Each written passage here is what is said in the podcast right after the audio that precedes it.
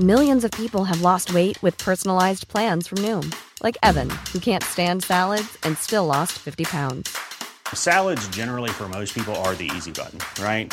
For me, that wasn't an option. I never really was a salad guy. That's just not who I am. But Noom worked for me.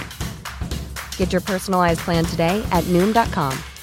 Real Noom user compensated to provide their story. In four weeks, the typical Noom user can expect to lose one to two pounds per week. Individual results may vary.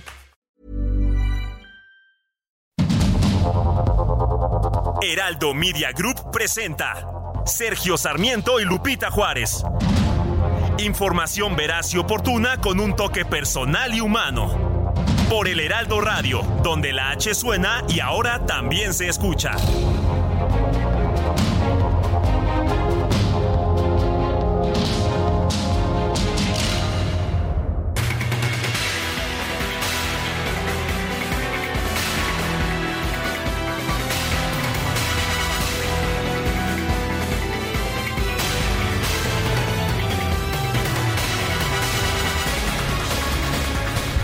¿Qué tal? Qué gusto saludarles esta mañana. Muy buenos días. Ya es miércoles 23 de agosto del 2023 y como siempre todo el equipo listo para llevarle lo importante, para llevarle lo que es noticia. Y el día de ayer, ¿qué tal las declaraciones del gobernador de Jalisco, Enrique Alfaro?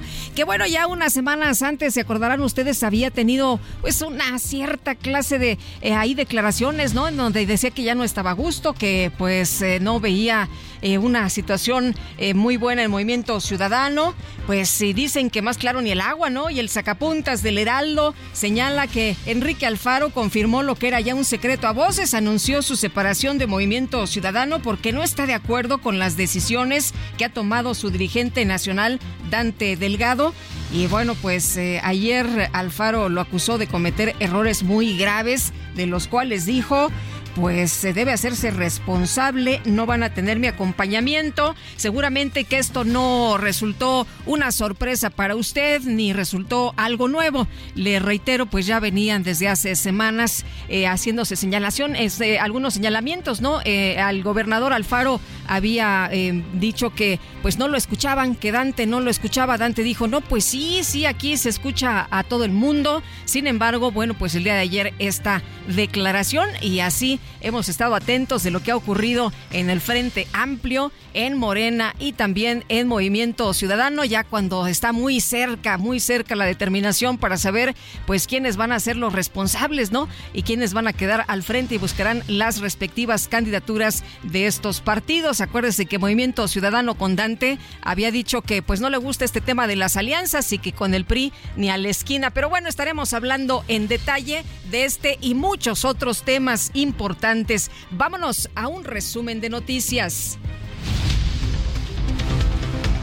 El gobernador de Jalisco anunció que no va a participar en asuntos electorales relacionados con MC al considerar que quienes coordinan el partido han impulsado un proyecto sin rumbo claro y sin propósitos compartidos. Movimiento Ciudadano lo llevé a ganar elecciones muy importantes, encabezó un proyecto exitoso, eh, convertimos este proyecto en uno de mucho mayor alcance nacional. Estoy muy orgulloso y satisfecho con lo que hice y con lo que generé para Movimiento Ciudadano. Yo ya no tengo interés de participar en un proyecto que no entiendo, eh, que se construye de manera unilateral y que simple y sencillamente nos quiere someter a todos a la voluntad de quienes coordinan el partido a nivel nacional. No quiero pelear ni disputar nada. El dirigente nacional de Movimiento Ciudadano, Dante Delgado, dijo en eh, su cuenta de Twitter el día de ayer, ¿no? Que pues nunca tuvo diferencias con Alfaro, que solamente por ahí alguna eh, discusión, que no estaban de acuerdo en lo que se refiere a la Feria del Libro de Guadalajara, pero de ahí en fuera dice, no, pues no, nunca tuvimos ningún eh, pues desencuentro. Y el Frente Amplio por México llevó a cabo este martes su tercer foro regional en el estado de Guanajuato. El encuentro fue titulado La reconstrucción institucional, gastar el dinero en lo que se necesita. Estuvo centrado en temas como salud, educación y cultura. Las dos aspirantes finalistas, ya sin Santiago Krill, la senadora del PAN, Xochitl Galvez, y la legisladora del PRI, Beatriz Paredes, coincidieron en que el gobierno federal ha provocado un desastre en el sector salud, sobre todo durante la pandemia de COVID-19. Agrava el problema. Creo que resolver el tema de los medicamentos sí pasa por meter orden en COFEPRIS. COFEPRIS era una institución que funcionaba razonablemente bien, era una institución con cierta independencia y autonomía otra vez darle a Hugo López Gatela, Cofepris, pues es el fracaso de los medicamentos. Y El ex canciller Marcelo Ebrard señaló que la declinación del diputado con licencia Santiago Krill en favor de Xochitl Galvez podría tener como objetivo apuntalar a la legisladora panista. Decisión de Santiago y pues la única explicación que puede tener es que necesitan apuntalar a Xochitl. No, pues para qué te bajas ahorita, ¿no? No sé si subió Beatriz o, están viendo una situación complicada, pero esa es la única interpretación que yo tendría. De a última hora decir, me sumo, pues entonces quiere decir que necesitas fortalecerla. Bueno, y por otro lado, el ex canciller ahí ya haciendo los análisis políticos de otros partidos, pero bueno, por otro lado, el ex canciller Ebrard difundió un video en el que asegura que la contienda interna de Morena se va a definir entre él y la ex jefa de gobierno. Ya sabe usted que él ha venido diciendo esto, ¿no? Que el, el tiro, el asunto aquí es entre dos y ya se cepilló a todos los demás. Dijo, bueno, aquí nada más somos dos, Claudia o yo. Eh, dijo que, bueno, pues se va a definir entre él y la ex jefa de gobierno, ya que representan dos formas de entender el futuro de la cuarta transformación.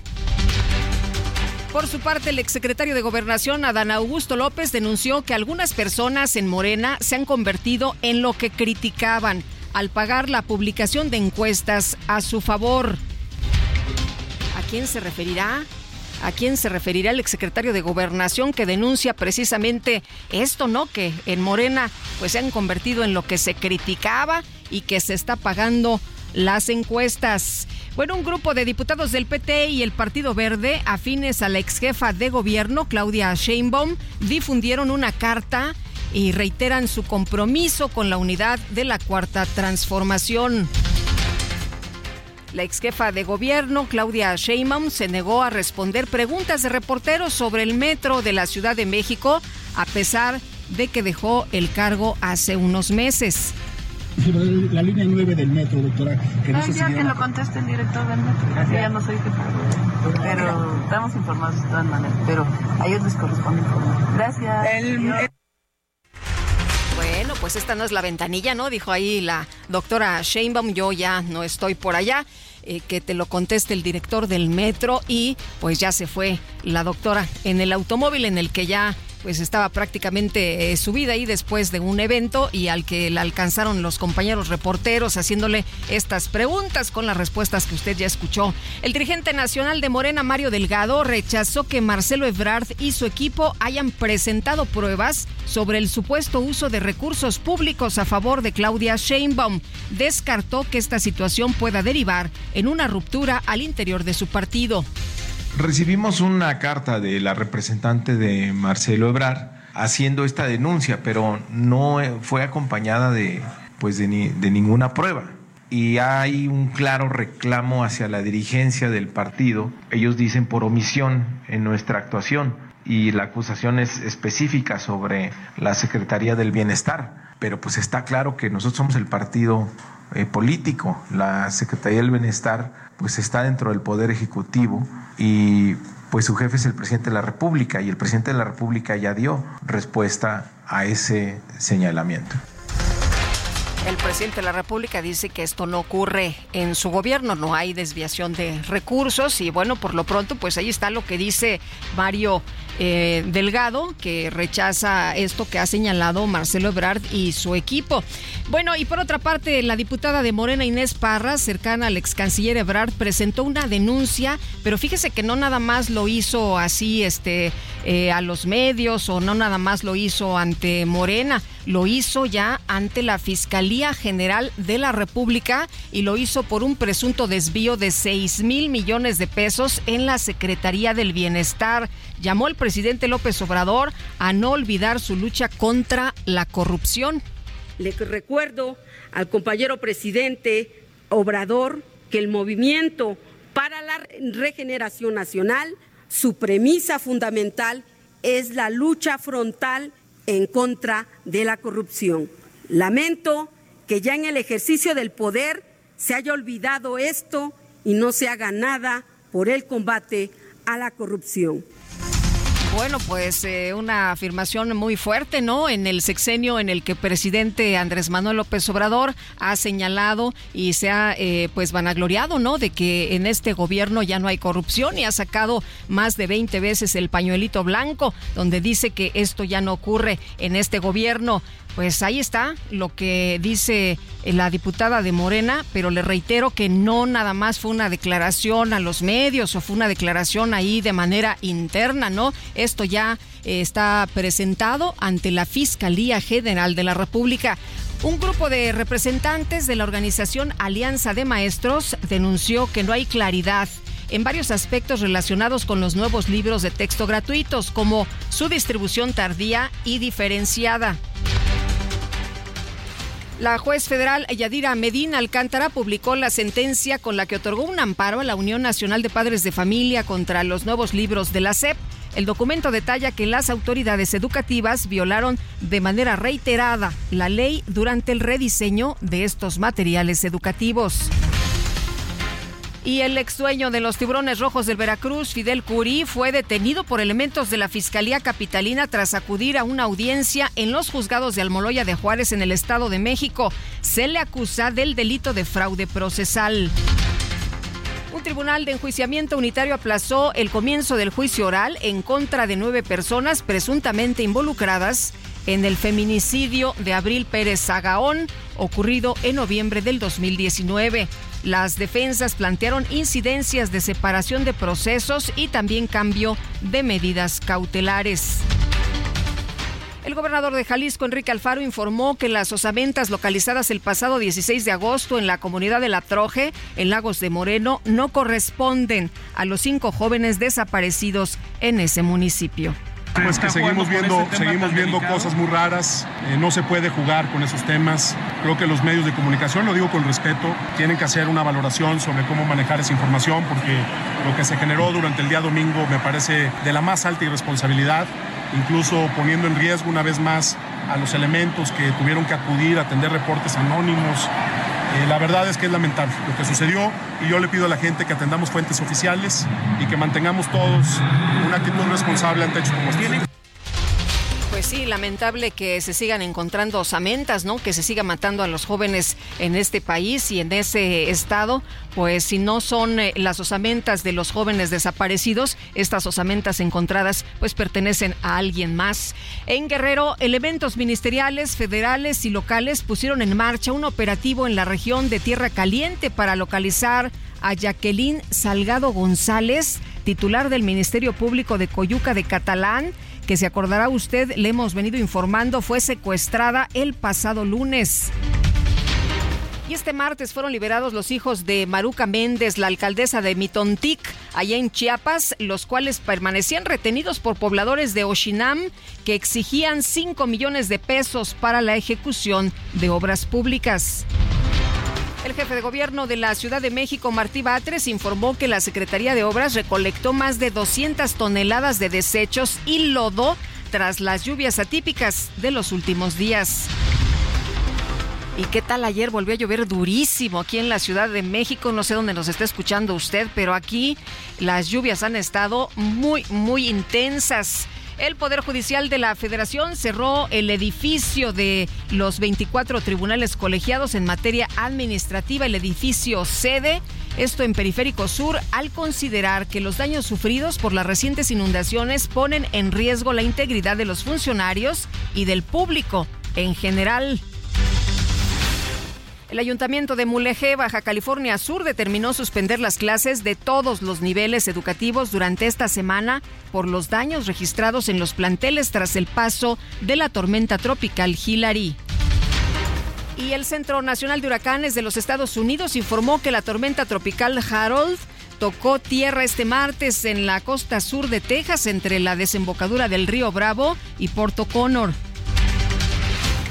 El gobierno de la Unión Americana solicitó el primer panel de mecanismo laboral de respuesta rápida del Tratado de Libre Comercio por una presunta denegación de derechos laborales en la mina San Martín en el estado de Zacatecas, propiedad de Grupo México.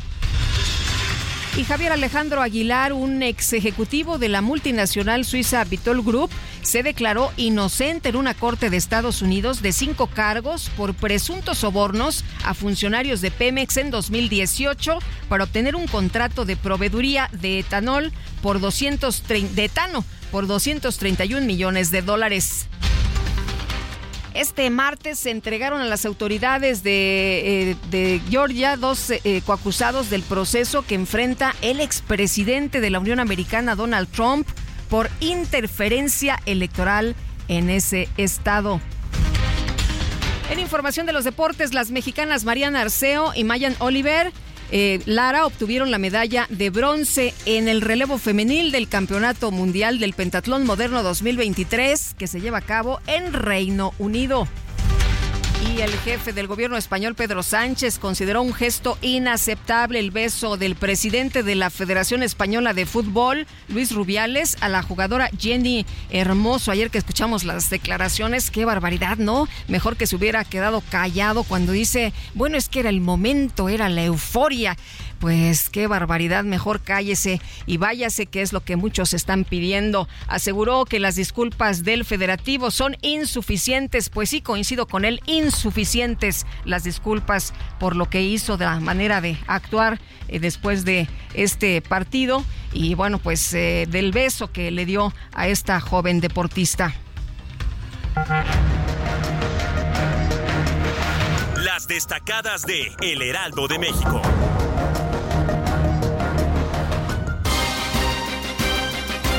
Ya son las 7 de la mañana con 16 minutos y ya está con nosotros aquí en la cabina Itzel González con las destacadas. Itzel, ¿cómo estás? Buenos días. Muy buenos días, Lupita, queridos destacalovers. Mitad de semana, miércoles 23 de agosto del 2023. Por supuesto que esta mañana con muchísima información, pero antes de arrancar, quiero mandar un saludo a Jocelyn Guadalupe y a Sofía Lisbeth estas dos niñas que se les están acabando de vacaciones, así como a millones de niños. Así que esta mañana les mandamos un saludo.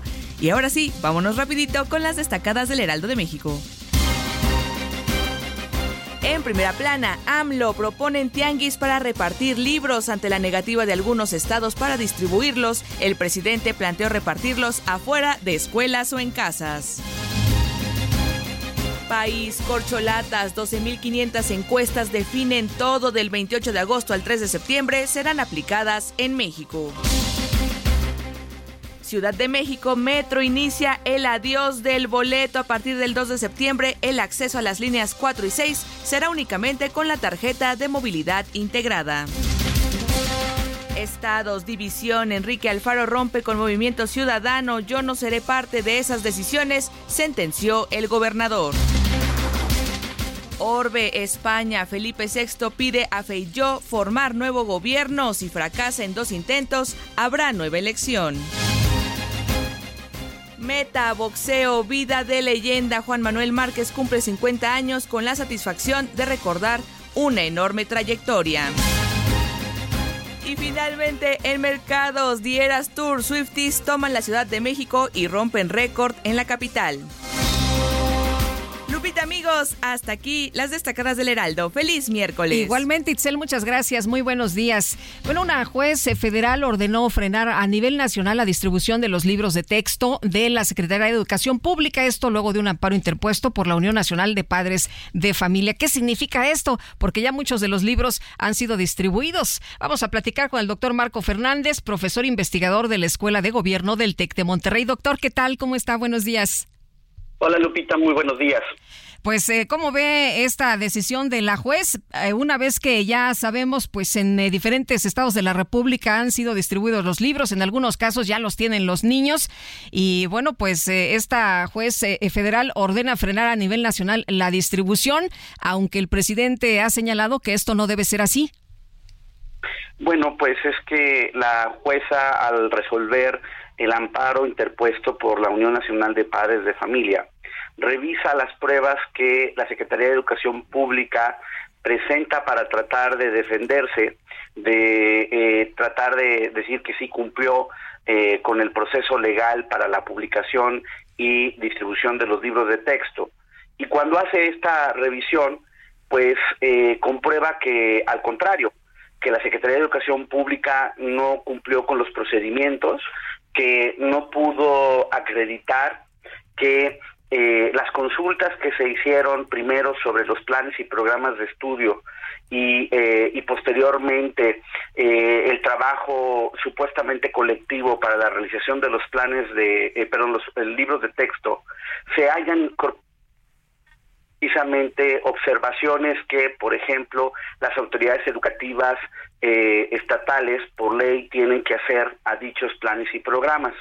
También incluso ordenó hacer una visita a los talleres eh, precisamente donde se eh, imprimen los libros de texto, estos en Querétaro, la CONALITEC, eh, la Comisión Nacional para los Libros de Texto Gratuito, y cuando se hace la visita a los funcionarios judiciales, comprueban que se están imprimiendo los libros pese a que en ese momento no se me han publicado los planes y programas de estudio, que debe de ser un requisito para después realizar los eh, libros de texto. Y un último punto le dice la jueza a la Secretaría, dice, esto no es meramente un trámite, sino que esto debe de seguirse por ley para que los maestros cuenten con el tiempo suficiente para conocer estos planes y programas de estudio y tú puedas hacer las diligencias para capacitarlos. Y no has mostrado que los has capacitado para estos nuevos planes y programas que estás poniendo sobre la mesa. Por lo tanto, dado todas estas violaciones al proceso legal, le ordena a la SEP y a, la a las Secretarías de Educación de los estados que deben de dejar de distribuir no solo los eh, libros de texto, sino que también deben de utilizar los planes y programas vigentes hasta el ciclo escolar anterior. Y le dice a la SEP que debe de hacer las previsiones presupuestales necesarias para la distribución tanto física como electrónica de los libros de texto anteriores y entonces eh, eh, así garantizar el derecho de los estudiantes a contar con el material para su aprendizaje. En esa resolución eh, pues eh, todavía la Secretaría podrá hacer lo que dicen los abogados, se llama recurrir la decisión ante el, eh, un tribunal colegiado y muy probablemente debido a que en forma paralela los estados de Chihuahua primero y luego Coahuila presentaron sendas controversias constitucionales ante la Suprema Corte porque precisamente argumentaron la Secretaría de Educación Pública no respetó eh, el derecho que tienen y la obligación de que las autoridades educativas eh, de los estados observen la propuesta eh, de los libros de texto e incorpore las observaciones. La, el ministro Luisa María Aguilar atrajo esas controversias y le cedió a estos estados la suspensión provisional precisamente de esta distribución de libros de texto, por lo que es muy probable que cuando se recurra a la decisión de la jueza ante el tribunal colegiado, el caso termine llegando a la Suprema Corte de Justicia. Eh, doctor, por lo pronto lo que estamos viendo es que sigue el tema de la distribución de los libros, ¿no? Eh, solamente, como nos decía usted, en los estados de Chihuahua y de Coahuila está, eh, de, sí, de Chihuahua y Coahuila está detenido y el presidente pues ha señalado justamente a la gobernadora de Chihuahua como irresponsable y politiquera y también a la gobernadora de Aguascalientes. Pero ojo, Lupita, la decisión de la jueza es para todo el país. Por un lado está el amparo y por el otro lado está las dos controversias de Chihuahua y de Coahuila. La orden de la jueza federal es para todo el país, por lo que si hay autoridades educativas de otros estados, en particular vinculados al partido de Morena, que deciden distribuir los libros de texto, incurrirían en desacato judicial y por lo tanto serían sujetos de responsabilidad. Al presidente, pues siempre eh, le ha molestado, con toda franqueza, el respeto al marco jurídico. Siempre su frase lacónica de que no me vengan con que la ley es la ley, pues esta ley que marca cómo debe de hacerse todo este procedimiento, justo la aprobó la mayoría de su partido en 2019. Y lo que es increíble y donde tendría que estar el enojo presidencial es preguntarle por qué eh, las autoridades educativas de la SEP no siguieron el procedimiento legal y por eso se metieron en este eh, en este problema. Muy bien. La gran eh, la gran pues yo creo que lo que va a terminar pasando Lupita es que en las escuelas el lunes porque estamos Muy bien. de empezar clases va a pues los maestros van a utilizar el material anterior.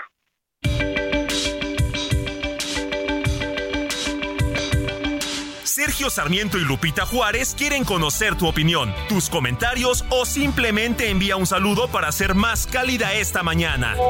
Envía tus mensajes al WhatsApp 55 20 10 96 47.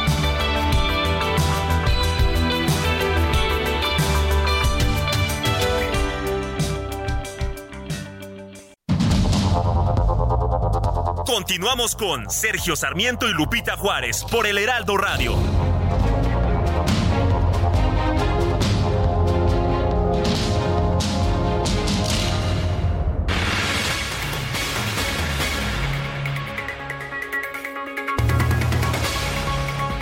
Con la información y estamos platicando con el doctor Marco Fernández, profesor investigador de la Escuela de Gobierno del TEC de Monterrey. Retomamos la comunicación, doctor. Gracias por quedarse con nosotros esta mañana. Y bueno, pues eh, le, quiero preguntar también, y qué bueno que, que sigue en la línea, sobre lo que dijo ayer el presidente Andrés Manuel López Obrador, en el sentido de que pues eh, propuso un tianguis para repartir los libros, ¿no? Ante la negativa de los estados para distribuirlos, el presidente dice, bueno, ¿por qué no los hacemos estos repartos afuera de las escuelas o en algunas casas? ¿Cómo ve?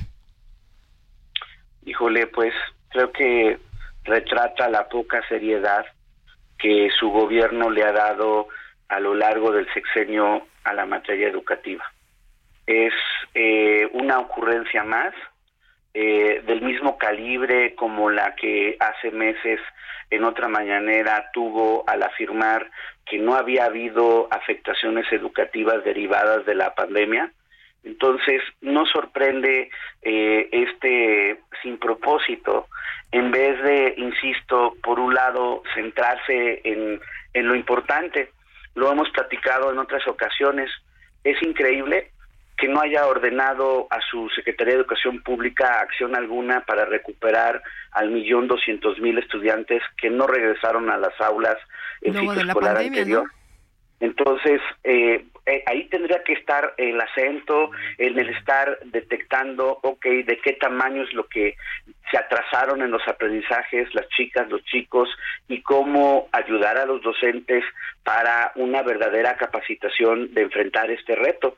Pero el gobierno ha eh, eh, recortado en el 80% los recursos para capacitar a los docentes y es el mismo presidente el que dice que supuestamente ha dignificado la labor de los maestros.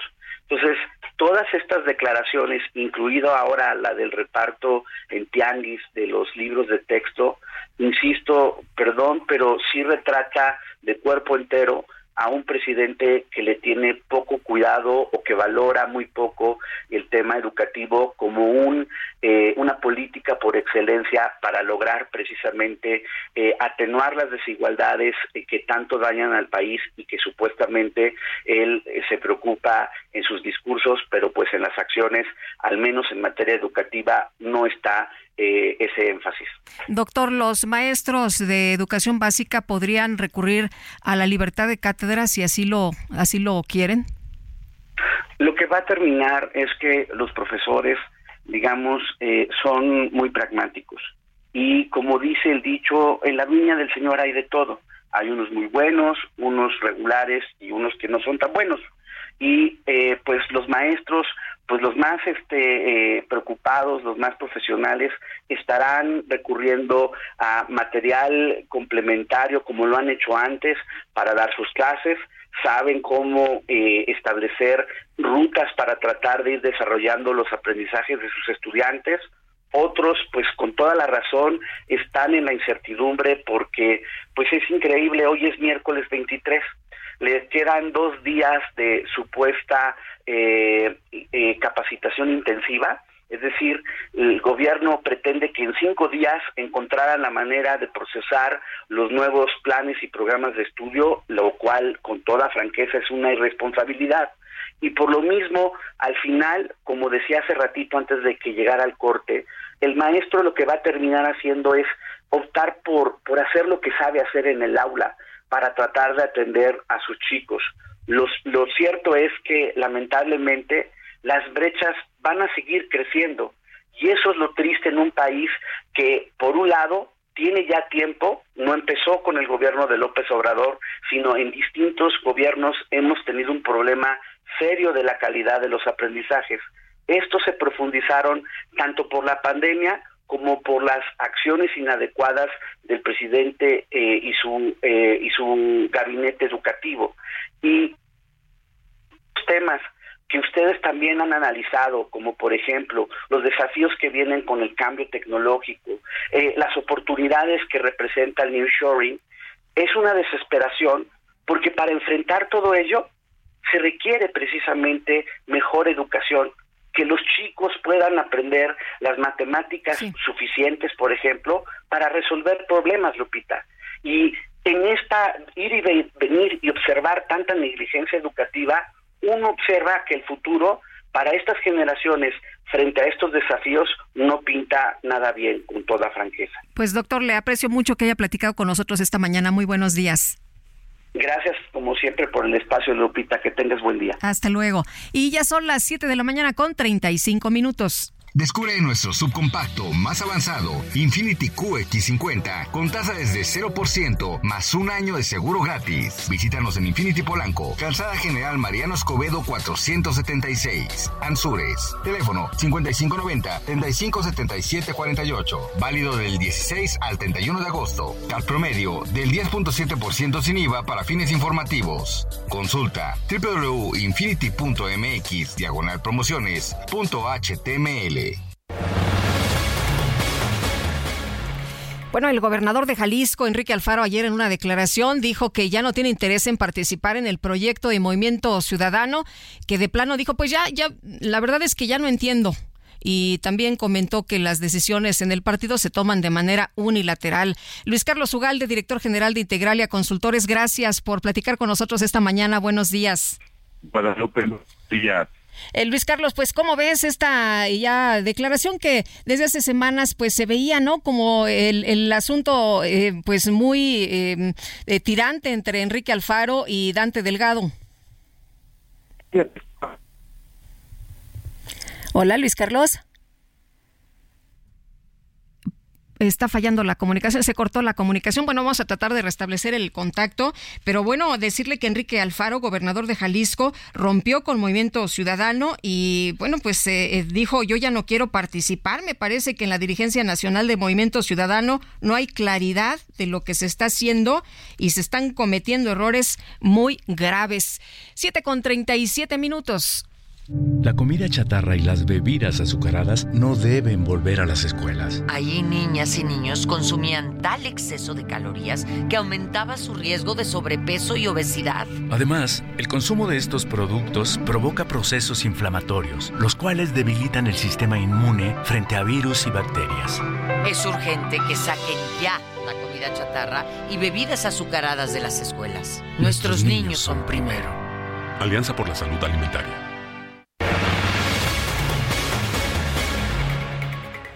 Eh, Luis Carlos, eh, se nos cortó la comunicación, pero ya te escuchamos. Sí, eh, Guadalupe, muy buenos días. Efectivamente, lo que pasó ayer con Enrique Alfaro refleja dos cosas. Uno es que este aislacionismo, purismo de Dante Delgado de querer ir solos como partido político hacia 2024 y que él vende como la ruta hacia la presidencia de la República, no la comparten muchas gentes en Movimiento Ciudadano. Y Alfaro es una de esas personas que piensa que si hacen eso, pues van a acabar en la debacle, porque incluso podrían perder Jalisco, que es el principal bastión de Movimiento Ciudadano a nivel nacional. Entonces, esa es la primera consecuencia y la razón es simple, Guadalupe.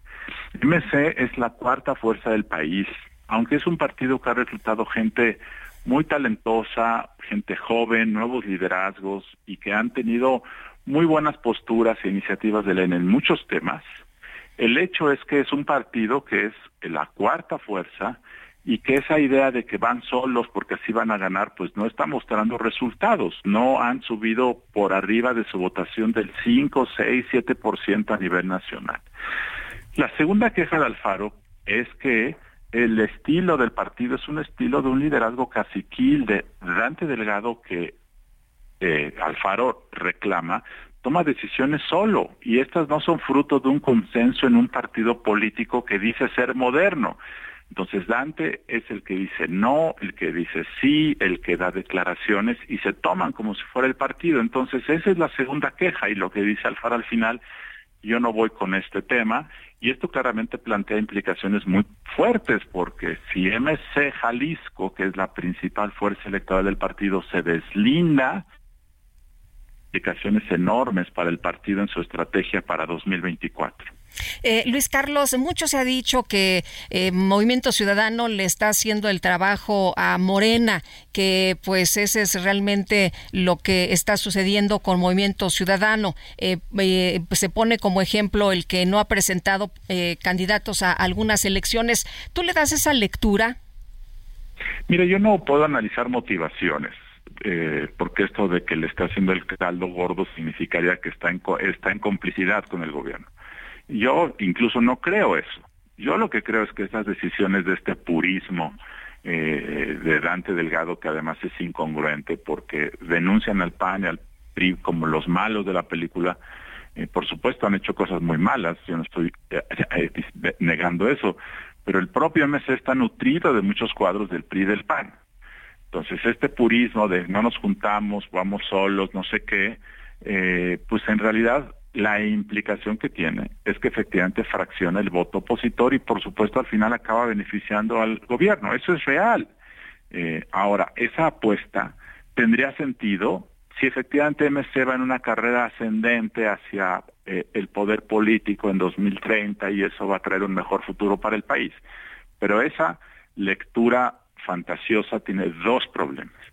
La primera es que no hay nada que demuestre que MC está mejorando y que va en una ruta ascendente. Claramente tiene ya dos gubernaturas, pero nada muestra que en 2024 pueda ganar más y más. Y la segunda ruta es que no hay 2030 eh, sin 2024 balanceado. Dicho de otra manera, eh, es muy importante que la democracia mexicana propicie los contrapesos que hagan que siga funcionando de manera saludable. Hay un temor fundado de que si no ocurre una elección competida, balanceada, eh, el país puede tener regresiones en materia democrática. Así es que para tener un buen 2030 donde MC pueda ganar la presidencia, primero hay que cuidar 2024. Ahora, eh, dice Dante que ellos no han tenido pues ninguna situación de enfrentamiento, es decir, Alfaro y él, que la única división que han tenido es, eh, por ejemplo, en el posicionamiento con respecto a la feria del libro, prácticamente así como que pues él se sorprende, ¿no? De que no entiende esta decisión de Alfaro. Bueno, el hecho, si tú analizas, y yo lo veo desde afuera sin conocer los procesos internos, que esta postura aislacionista la sostiene Dante Delgado y dos o tres liderazgos de MC que son muy visibles. Ahora, la pregunta es eh, si estas son fruto de un consenso del partido, son decisiones personales de un grupo pequeño. Lo que está diciendo Alfaro es que un partido es más grande que una persona o un grupo y que esto tiene que ser fruto de una reflexión global y que esa reflexión probablemente no está ocurriendo. O dicho de otra manera, reflexiona probablemente a un partido político regional pequeño como SMC, que es dominado por una persona que tiene eh, un liderazgo que lleva más de 20 años, que es Dante Delgado, y que el partido básicamente, eh, en términos de decisiones fundamentales, es él. Y esta, esta postura, a lo mejor que es la de él, no refleja la estrategia de un partido que quiere ser el futuro del país en los próximos 30 años. A lo mejor eso es lo que está de fondo, que muchos dicen, Dante es el dueño del partido, Dante decide y a lo mejor eso no es lo que conviene al partido para crecer en el futuro. Probablemente ese es el tema de fondo que está sobre la mesa. Eh, Luis Carlos, él ha mencionado que hay que darle oportunidad a las nuevas generaciones, ¿no? Está ahí eh, mencionando a Samuel García, a, Colosio, y bueno, dice, en el último de los casos, pues si no tenemos eh, alguien para candidato a la presidencia, aquí estoy yo. Bueno, eh, yo creo que Dante tiene mucho mérito. Eh, ha construido este partido en 25 años, le cambió la, la faz mercadotécnicamente en 2011 al cambiarle de nombre a Movimiento Ciudadano y tiene mucho mérito, pero claramente Dante eh, no es la cara de la nueva política. Ahora bien, en MC sí hay gente muy talentosa y gente muy con, con enormes cualidades como es Luis Donaldo Colosio. Luis Donaldo Colosio es alcalde de Monterrey y debe tener un proceso de cumplimiento con sus votantes. Yo he escuchado historias de personas que lo conocen, que dicen que él quiere seguir creciendo políticamente, cumplir, probablemente reelegirse, hacer una carrera primero en Monterrey y probablemente en 2030 él sería un gran candidato a la presidencia. Samuel García, yo no sé si él quiera o no quiera, pero es su segundo año como gobernador. Recordemos lo que pasó con el Bronco, que era gobernador independiente de Nuevo León, y en 2017 se le ocurre lanzarse a la presidencia. ¿Cuál fue el resultado? Que hizo el ridículo a nivel nacional, porque ocupó un lugar lejano. Dos, luego lo multaron por las firmas que recopiló para esa candidatura, eso fue años después. Y tres, regresó a Nuevo León y ya no cuajó.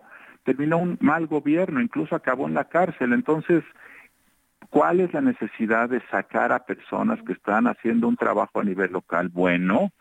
de querer arrancarlos de su ruta natural de crecimiento político para lanzarlos a una candidatura presidencial que es muy imaginaria y fantasiosa. Entonces, el hecho desde mi punto de vista es que MC no tiene en este momento una figura nacional que pueda dar atractivo a esa tercera vía. Y por lo tanto, si en el otro lado está Xochitl Gálvez, que es una persona que yo creo que sí, no por edad, sino por actitud y por biografía sí representa una nueva forma de hacer política desde mi punto de vista. Y ha detonado mucho entusiasmo de organizaciones de la sociedad civil y de la gente en general, pues creo que ese es el tipo de tercera vía que justamente Dante menciona una y otra vez. Claro, está apoyada por el PRI y el PAN, por supuesto. Estos partidos han hecho muchos pecados, por supuesto, como el PRD, como Morena ya ha hecho muchos pecados, como gente de MC ha hecho pecados.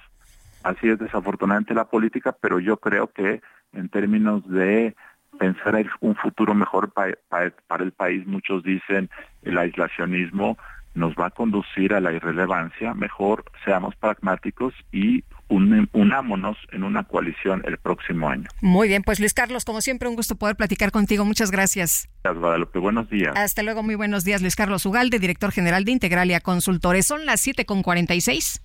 Este regreso a clase, súmale un Fiat Pulse a tu lista de útiles. Estrénalo desde 354 mil pesos más tasa de 7.99% o descuento de hasta 30 mil pesos. Súmale tecnología y equipamiento en el Back to School Fiat del 18 al 31 de agosto del 2023. K31.7% informativo. Consulta fiat.com.mx. Isidro Corro, desde la colonia Morelos, ¿qué pasa? Cuéntanos. ¿Qué tal, Lupita? ¿Cómo estás? Excelente mañana. Acaba de iniciar el, arranque del operativo Venezuela Carranza, en el que participan pues más de 2.000 policías, eh, elementos de la Guardia Nacional, Ejército Mexicano y también marinos.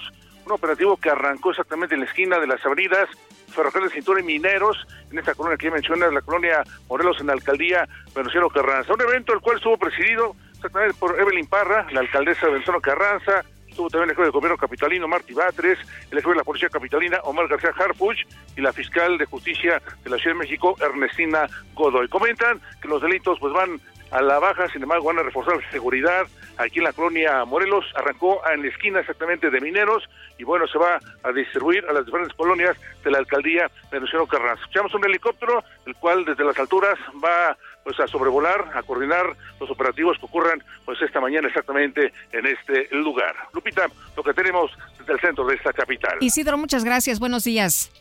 Seguimos pendientes, muy buenos días. Seguimos atentos. Bueno, y Galvez extendió una invitación a Santiago Krill para que sea el coordinador general de los procesos rumbo a las elecciones presidenciales del 2024. Claro, en caso de ser elegida candidata del Frente Amplio por México, ¿no? Todavía falta pues la votación y faltan las encuestas. ¿Cómo se ve el proceso en la militancia del Partido Acción Nacional? Margarita Zavala, diputada federal por el PAN y ex candidata presidencial. ¿Cómo estás? Qué gusto saludarte esta mañana. Buenos días. ¿Cómo estás, Lupita? Muchísimas gracias. Pues bueno, muy contenta. Ayer eh, me tocó incluso comentar el foro o pues um, algo, parecido a un debate o por lo menos una exposición sobre los temas de salud, educación, infraestructura eh, del Frente Amplio por México y que están Xochitl Galvez y Beatriz Paredes, ahora pues las candidatas a coordinar este frente en tanto se definan legalmente ya la parte del proceso y campaña. Y la verdad muy contenta, me parece que ayer hubo una un ejercicio muy interesante, una claridad en las exposiciones. Y bueno, pues yo especialmente por el lado en el que estoy, por el Frente Amplio, pues estoy muy contenta de cómo viene el proceso, un proceso con pues algunos temas que tienen que eh, que son también un reto, pero siempre sabiendo que es un proceso que se, se hace desde el esfuerzo de la sociedad civil y que espero que un día pues esto sea fuente ahora sí que fuente del derecho aprovechando que estoy dando empezando clases sea fuente del derecho para que haya primarias el 30. Sí, ¿qué es lo que estamos viendo realmente, no? Sí, sin duda y está jalando mucho la marca para que vean que la democracia pues es apasionante, es muy entretenida y la verdad es que el diálogo pues se genera mucho más riqueza que pues del ridículo que se está haciendo en Morena, este, no solo que están peleando, que eso podría no importar tanto, sino que no hay manera ni de compararlos, ni de medirlos bien y pues ahí sí no es lo mismo, unos tienen que convencer a una persona en el caso de Morena y en el caso del Frente Amplio pues tiene que convencer a mucha gente, entre otras pues más de tres millones que firmaron y que algunos pues iremos y por favor no se les olvide el 3 de septiembre a depositar nuestra opinión. Eh, Margarita, ¿cómo viste la decisión de Santiago Krill? Estamos acostumbrados en este país que los políticos, pues antes de dar su brazo a torcer, antes de terminar con sus aspiraciones personales, este, lo hacen todo, ¿no? Hacen, hacen todo lo posible, este, pero en este caso, ¿cómo viste la decisión de Santiago? No, pues desde luego muy digna, este, propio lo que estamos viviendo en el proceso, digna, con respeto. Me parece también que es importante, digo, porque yo también tuve que hacer algo parecido en el sentido de que hay una parte de honestidad pública que dices, bueno, yo ya no tengo una rendija por donde paso y estoy, estoy en realidad complicando las cosas o complicando las decisiones. Entonces, eh, me, me gustó mucho la manera en que se va generosamente hablando de Xochitl, de, de Beatriz, y bueno, yo como les digo, hay presidenta porque está, eh, me gustó mucho cómo, cómo se salió, cómo se suma, cómo lo suma este Xochitl, y creo que esas cosas hace tiempo no las veíamos y son muy necesarias en política. Por primera vez eh, podríamos estar en la historia del país eh, ante no ante la elección de una mujer a, la presidencia de la República. Eh, ¿cómo, ¿Cómo ves, eh, Margarita? Muchas mujeres en este país han hecho, pues, han abierto ahora sí que, que camino, han abierto la brecha, ¿no? No, bueno, yo, por ejemplo, participé en una elección donde nueve partidos políticos no, no dejaron ni siquiera competir a las mujeres. Entonces, estoy muy contenta, me da mucho gusto. Yo, en lo personal, pues apoyo a Xochitl Galvez desde el principio, y, pero pues, desde luego, pues me da gusto que, que compita Beatriz Paredes y bueno, pues que las decisiones de quién va a ser presidente esté ya sobre mujeres pues me da mucho gusto. Si esto se convierte en un tema de mujeres, pues bienvenido en el país y bienvenidas al, país. Oye, ¿crees que esto eh, salga bien al final? Eh, todavía falta este proceso de las encuestas que van a valer 50 eh, por ciento y el otro 50 va a ser la, la elección. ¿Crees que, que salga bien, que esté bien planchado y que salga todo el mundo este, contento? Bueno, primero mi deseo, mi deseo, que luego no es lo que uno cree, pero mi deseo es que todo salga bien. Eh, también creo que hay condiciones para que salga en virtud de la calidad con la que se, ha comportado, se han comportado, pues incluso los cuatro finalistas, el propio Enrique cuando nos, no entra dentro de los últimos tres, este, me parece que también su actitud generosa pues fue fundamental. Entonces, cuando hay condiciones democráticas, no en el país, las hay porque un grupo de ciudadanos, ciudadanos mexicanos nos decidimos a sacar esto adelante, pues yo creo que eso ayudará mucho en el ánimo y en los acuerdos. No será fácil a la hora de la, de la discusión y de ponerse de acuerdo, pero sin duda que se puede. Y pudiendo eso, pues también se va a poder en su momento ganar la presidencia y eso me parece que es lo más valioso para el país. Sí son retos, fíjate, tiene el reto de dejarlo muy claro, lo más claro posible las reglas para el 3 de septiembre, lo más claro posible de cuánto vale, como tú dices, 50% la encuesta y 50% eh, la, las, el apoyo el 3 de septiembre, que la gente salga a, a votar, que no pretenda que haya casillas especiales, es una elección hecha desde lo desde la sociedad civil, entonces no no tendrá la fuerza presupuestaria de una institución pública como me hubiera gustado que fuera, pero yo creo que sí. Más o menos como vamos, vamos muy bien. Pues muchas gracias, Margarita, por platicar con nosotros. Buenos días. Al contrario, Lupita, muchísimas gracias y saludos a todo el equipo de Sergio Descubre el soporte ideal para un sueño saludable toda la noche. Te mereces un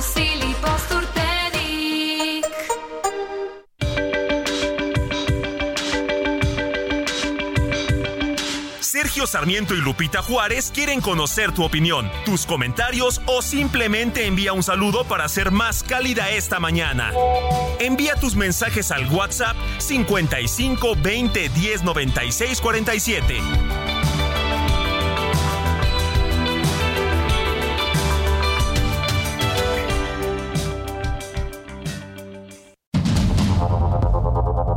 Continuamos con Sergio Sarmiento y Lupita Juárez por el Heraldo Radio.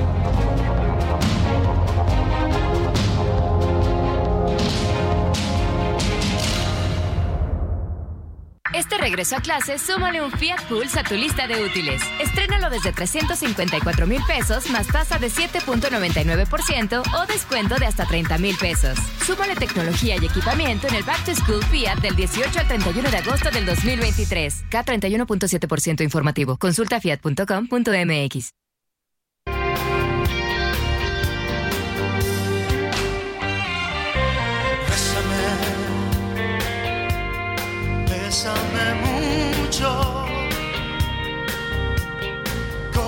si fuera esta noche la última vez. Bésame, bésame mucho, que tengo miedo a perderte, perderte después. Bueno, y seguramente muchos emocionados ya la escuchar a Luis Miguel que ayer todo el mundo decía, ay, ¿qué le pasó? Se hospitalizó y bueno, ya después se dijo que tenía por ahí alguna gripa, su este eh, eh, su equipo no, no informó nada, pero en la noche, ayer sí dio concierto en esta gira internacional que está llevando a cabo, pero no vamos a hablar de Luismi, de quien queremos hablar es de Consuelo Velázquez, Consuelito Velázquez, a quien estamos recordando esta mañana, disfrutaremos sus composiciones, nació en Jalisco, nació el 21 de agosto de 1916 y bueno, la estamos recordando precisamente por esto, ella eh, pues una de las mujeres más importantes en México, precisamente reconocidas a nivel internacional por esta de Bésame Mucho, que ahorita estamos escuchando en la voz de Luis Miguel, pero que se ha traducido a más de 80, ¿no? De, dicen idiomas. En fin, vamos a estar disfrutando de la música de la gran Consuelo Velázquez. Y vamos vámonos a los mensajes. Nos dice Enrique, buenos días. Solo quiero felicitarlos por el programa. Saludos a todo el equipo, incluido mi tocayo don Enrique. Atentamente, Enrique. Bueno, y nos dice también eh, otra persona de nuestro auditorio, buen miércoles, Lupita, estamos viendo Morena contra Morena, denunciando encuestas a modo y corrupción que según el presidente ya no existe en su gobierno. Soy José Ricardo García Camarena del Estado de México. Pues sí, ¿no? Está ahí el señalamiento y vamos a ver eh, qué es lo que dice la Fiscalía eh, sobre este tema, porque pues ya escaló hasta allá. nos dice otra persona, Uciel Díaz desde Oaxaca, saludos, buenos días lo único eh, suficiente que puede hacer este directivo español es renunciar pero como no lo va a hacer, la Federación Española lo debe despedir. Uciel, totalmente de acuerdo con usted, pues ya que se vaya, ¿no? Este sujeto que se justificó, mejor no hubiera hablado, mejor se hubiera quedado callado, y porque dice, no, no, bueno, es que fue prácticamente, pues el momento, ¿no? Eh, fue un momento muy efusivo y por eso, no, mejor cállese, no hubiera dicho absolutamente nada y ya que, que renuncie o que lo renuncien. Y bueno, vámonos al pronóstico del tiempo. El pronóstico del tiempo con Sergio Sarmiento y Lupita Juárez.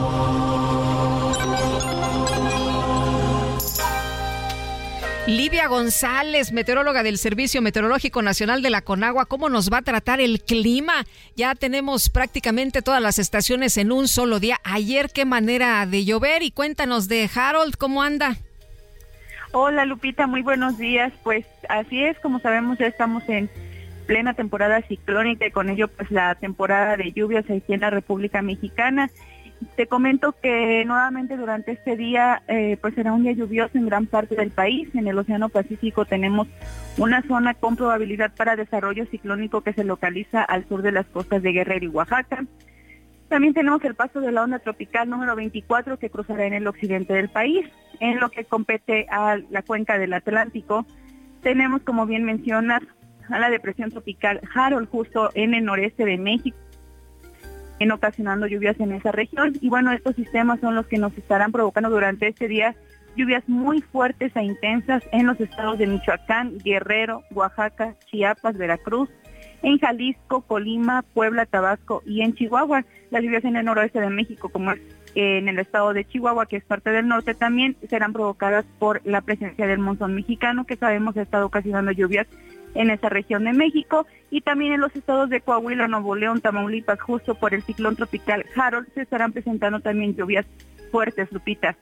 En cuanto a las temperaturas, te comento que las más calurosas se están pronosticando únicamente para los estados de la península de Baja California, el estado de Sonora, Sinaloa, la península de Yucatán y también para el estado de Tamaulipas, donde las temperaturas pueden superar los 35 grados Celsius. Y finalmente para la Ciudad de México, pues nuevamente tendremos condiciones de cielo nublado gran parte del día, algunos periodos de sol, con la presencia de lluvias y algunas tormentas puntuales fuertes que puedan presentarse hacia la tarde y noche, estas acompañadas de descargas eléctricas y la temperatura máxima que estamos pronosticando para este día es de 23 a 25 grados Celsius, Lupita. Muy bien, pues tomamos nota, Livia. Muchas gracias. Muy buenos días. Claro que sí, para servirles. Buen día. Hasta luego. Bueno, y en otras informaciones, déjeme platicarle esto. En Hidalgo, la diputada morenista Sharon Macotela Cisneros sugirió agarrar el machete. Escuche usted, ¿eh? agarrar el machete para hacer justicia por mano propia contra los delincuentes. Esto ante los crecientes casos de impunidad en el Estado. Entonces, de entrada, principalmente nos tenemos que cuidar unos a los otros y tener el valor de denunciar. Y si no, la verdad, agarrar el machete. A, darles en la mano a los delincuentes. Porque no hay de otra. O sea, hay veces, si no llega la autoridad y todo, vas a permitir que maten a un niño, pues hacer justicia.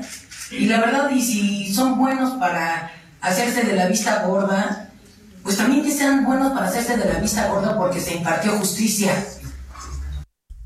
Bueno, pues cómo la ve a esta diputada morenista que ha sido muy polémica en distintas ocasiones. Se habla de que en algún eh, en algún momento en plena pandemia llevó a su hija a una sesión permanente para que sus compañeros le cantaran las mañanitas. También denunciada por un ex colaborador quien la acusó por presuntamente pedir que robara galletas y agua del coffee break de las sesiones de la comisión. Pero esto esto ya me parece una situación realmente muy grave, ¿no? Que haga una persona una legisladora que pues se supone que está ahí para eh, hacer este llamado a respetar las leyes, pues que ella misma diga que agarren el machete y que hagan justicia por propia mano. ¿Usted qué piensa? ¿Usted qué opina? Son las 8 de la mañana ya con 8 minutos. El Químico Guerra con Sergio Sarmiento y Lupita Juárez. Ay, Químico Guerra, vámonos a las otras noticias. Claro que sí, Lupita, y hay buenas noticias. Fíjate que es el cuarto día de las reuniones aquí en la Semana Mundial del Agua. Eh, se habla pues, muy insistentemente de que es imperativo, es urgente que haya una transformación de los organismos operadores de agua, de todos los sistemas de agua potable, de alcantarillado, de drenaje y de tratamiento de aguas en el mundo.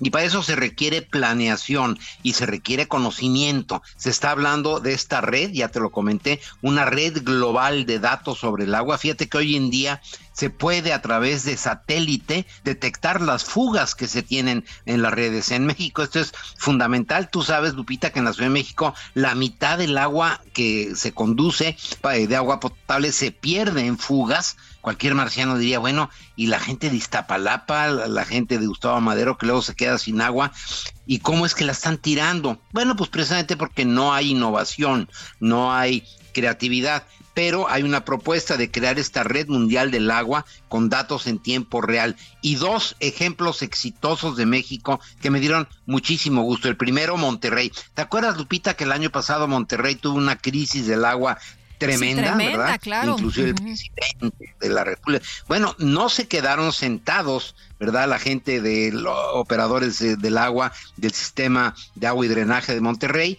Eh, Han estado innovando, han estado sacando adelante iniciativas, resolvieron el problema. Acaba de participar Carla Aguilar, ella es la gerente precisamente de sustentabilidad en el sistema de aguas y drenaje de Monterrey, hablando de cómo se pusieron a chambear, a sacar toda esta información con innovación tecnológica y ahora, un año después, está eh, relativamente seguro el abastecimiento de agua para la ciudad de Monterrey. Un ejemplo exitoso. Me dio mucho orgullo ver cómo en este foro, ¿verdad? Donde viene gente de todo el mundo, está este ejemplo donde frente a una crisis reaccionaron mexicanos con innovación, con creatividad, con conocimiento, Lupita, no con ocurrencias, ¿eh? Y usando el mismo presupuesto que tenían ya eh, con eh, proyectos piloto para garantizar el abastecimiento, que tiene mucho que ver con la información a la comunidad. La gente, Lupita, eh, exige, ¿verdad?, que tengan agua, pero luego se resiste al pago y se les hace excesivo. Se pueden gastar eh, 400, 500 pesos en el celular en el mes, ¿no? Porque eso es, pero no quieren pagar los 300 pesos del agua. Hace falta mucha conciencia y en ese sentido te anuncio que dos chavitos, dos jóvenes eh, mexicanos, Carlos Erquicio y Fernando de Silva de Baja California Sur, se ganaron aquí el premio del pueblo, el People's Award que le llaman, ¿no? O sea, el reconocimiento de la gente por sus iniciativas para sanear eh, las playas de Baja California Sur de la contaminación plástica, de toda la contaminación de basura que se tiene con esquemas innovadores y no sabes qué padre, qué bonito sentí ¿no? ver jovencitos mexicanos de la nueva generación en este foro siendo reconocidos por estas iniciativas. También hay buenas noticias, Lupita, y tenemos que fijarnos en los jóvenes emprendedores mexicanos que no están atados a un presupuesto, a un hueso, a una dádiva, ¿verdad? A que les den un dinerito, sino que con iniciativa, con coraje, pero también con buenos conocimientos técnicos, están presentando soluciones como el caso de Carla Aguilar de Monterrey, que significa que los mexicanos, por supuesto que podemos, siempre que nos dejen, ¿no? Que no interfieran ahí con eso de que, uy, no, eso no se puede, y eso lo tiene que ser el gobierno. Eso ¿cómo que es neoliberal, capitalista. eh, Exacto. ¿no? Bueno, aquí hay un ejemplo de que sí se puede, Lupita, y me dio mucho orgullo y lo quería compartir con todos nuestros radioescuchas. Un ejemplo, orgullo de México, esto de Monterrey y de estos jovencitos de Baja California Sur, Lupita. Pues qué padre que nos compartes estas buenas noticias que sí hay en México. Muchas gracias, Químico.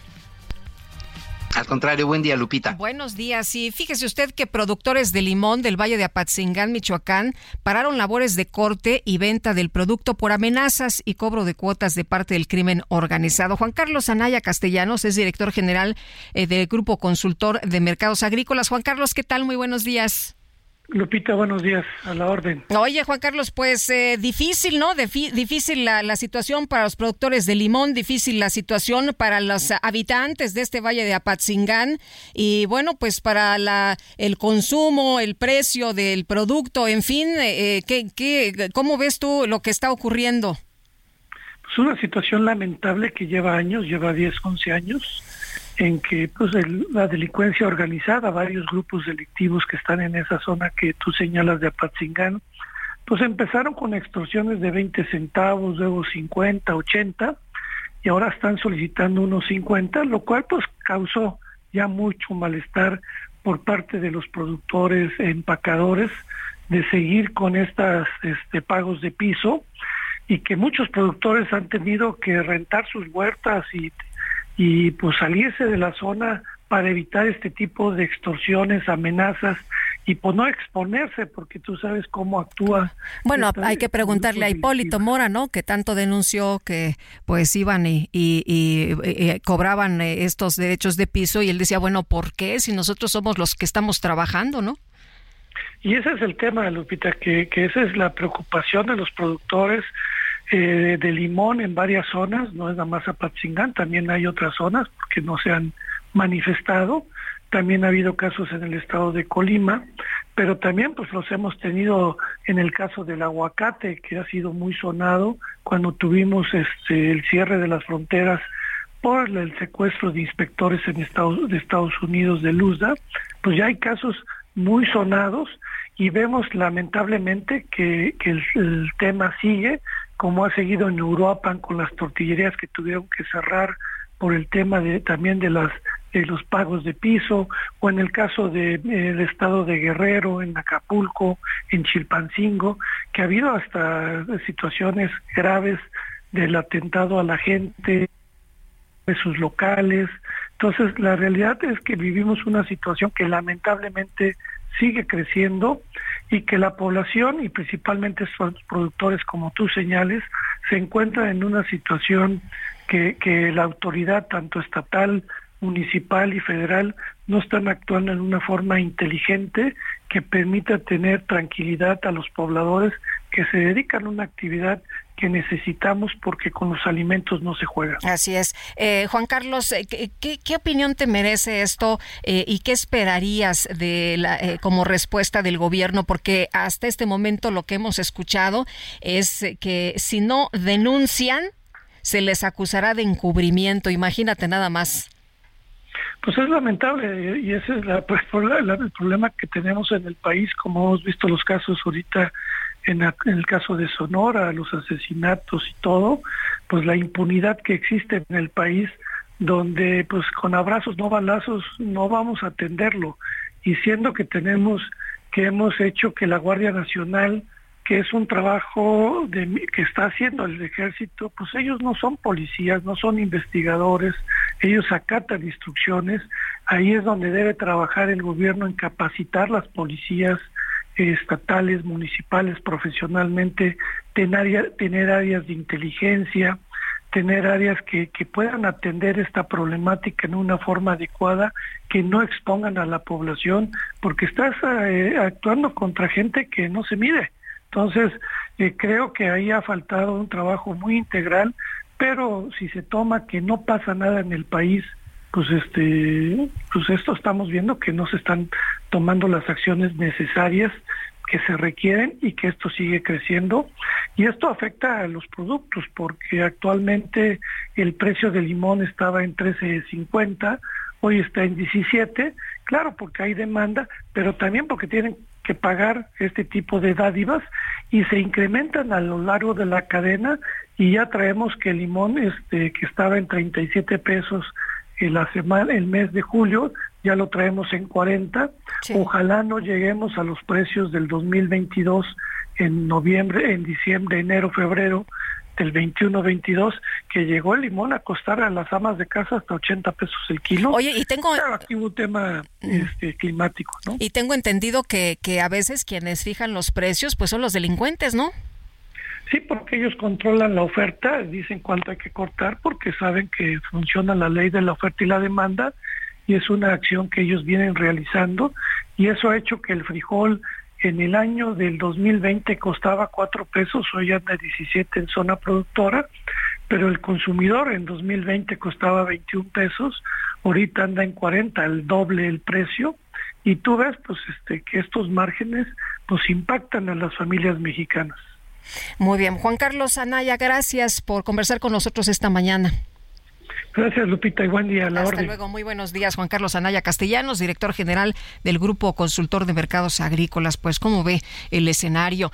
El eh, presidente nacional de Morena, Mario Delgado, confirmó que la muestra para la encuesta nacional será de 2.500 cuestionarios por cada una de las casas encuestadoras del 28 de agosto al 3 de septiembre. Y al día de ayer se dio a conocer, pues, quiénes habían quedado, ¿no? De los que eligieron las casas encuestadoras. Elia Castillo, cuéntanos, muy buenos días.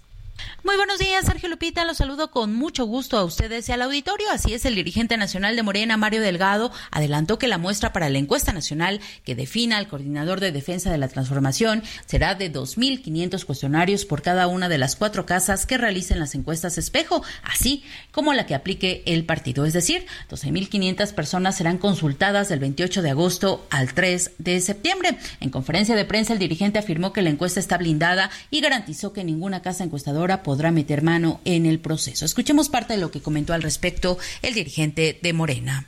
Son, van a ser 2.500 cuestionarios por cada empresa más la encuesta de Morena. Es decir, van a ser 12.500 cuestionarios en total. En medio de descalificaciones y acusaciones entre algunos de los aspirantes, el dirigente descartó que esté en riesgo la unidad del partido. En este contexto rechazó que Marcelo Ebrard o su equipo hayan presentado pruebas del presunto uso de recursos públicos y programas sociales de la Secretaría del Bienestar a cargo de Ariadna Montiel a favor de Claudia Sheinbaum. Tras señalar que se trata de una dependencia de Estado, agradeció que no se hayan presentado denuncias ante las autoridades correspondientes. Escuchemos parte de lo que comentó sobre este tema el dirigente de Morena. Que, o las cartas que nos han mandado nosotros pues no contienen ninguna eh, prueba y nos piden actuar en contra de una Secretaría de Estado, lo cual pues es imposible.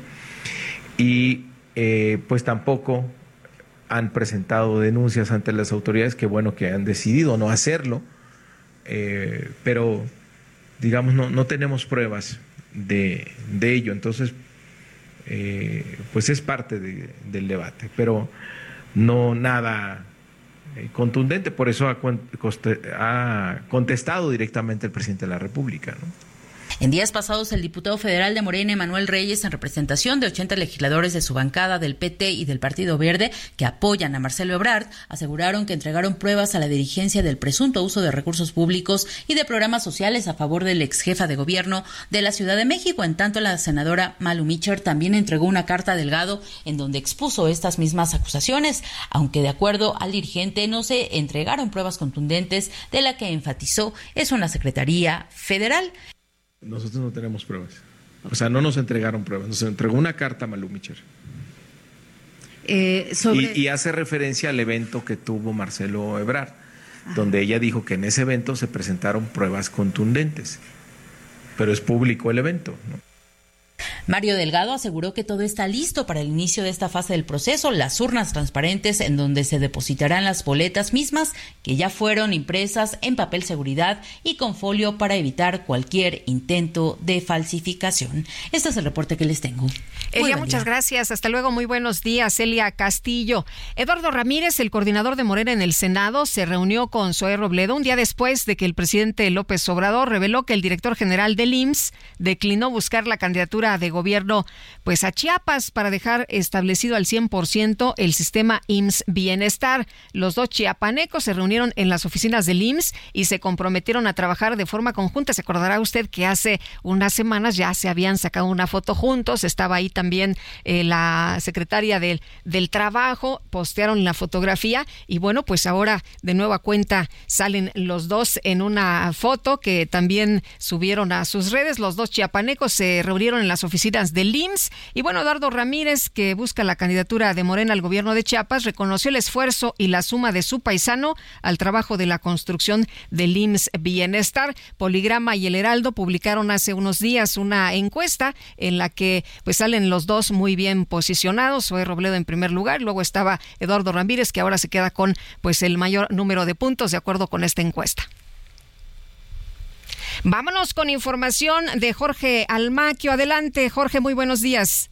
José Luis Moya, acusado penalmente por extorsión, se presentó en el conversatorio Reducción de los tiempos de notificación, presentación de información y pronunciamiento organizado por la diputada federal de Morena Inés Parra, en el que se habló de combatir la corrupción y fortalecer la transparencia en nuestro país. La legisladora invitó a José Luis Moya, sujeto que se hace pasar como el solicitante de acceso a la información pública número uno y garante de la transparencia con casos documentados que señalan corrupción de las dependencias gubernamentales, sin saber que utiliza datos para para exigir dinero con la amenaza de dar a conocer la presunta información en caso de no entregarles el monto que pide. Cuestionada sobre la presencia del extorsionador José Luis Moyá entre académicos y especialistas de la transparencia y anticorrupción, Inés Parra indicó que no sabía nada de este sujeto, quien le pidió participar en el conversatorio y aclaró que no es el CISEN para investigar a quienes acuden por invitación. Yo a pedirme participar, pero yo desconozco, digo, vuelvo a repetir, no soy CISEN, no conozco sus antecedentes, sé que vienen de la sociedad civil, mientras no haya como tal pues una denuncia en firme y donde él sea el presunto, pues ahí desconozco el tema. Yo desconozco el tema, digo, no a todos los que vienen los indago. La diputada federal por Morena indicó que la Fiscalía General de Justicia debe responder por qué si José Luis Moyá es un delincuente, aún sigue libre. Para el Heraldo Media Group, Jorge Almaquio García. Muchas gracias, Jorge. Muy buenos días. Bueno, pues, ¿cómo ve usted eh, ahí esta eh, situación? Eh, bueno, pues la información que nos da a conocer Jorge Almaquio. Son las 8 ya con 24 minutos, son 8 con 24 minutos y nosotros... Vamos a una pausa tan rápido. Bueno, 55 20 10 49, el número 55 20 10 9647, ya le ando dando otro, ¿verdad? No, no vaya a marcar a mi vecino, por favor, si no me la va a refrescar, pero ahí le va 55 20 10 96 47, nuestro número de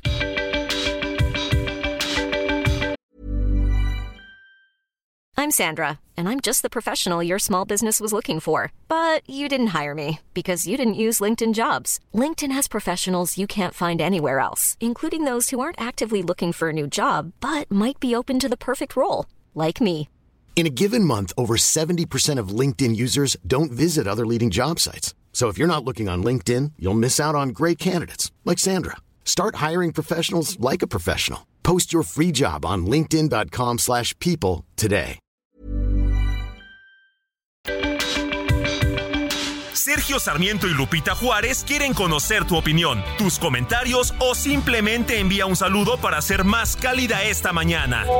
Envía tus mensajes al WhatsApp 55 20 10 96 47.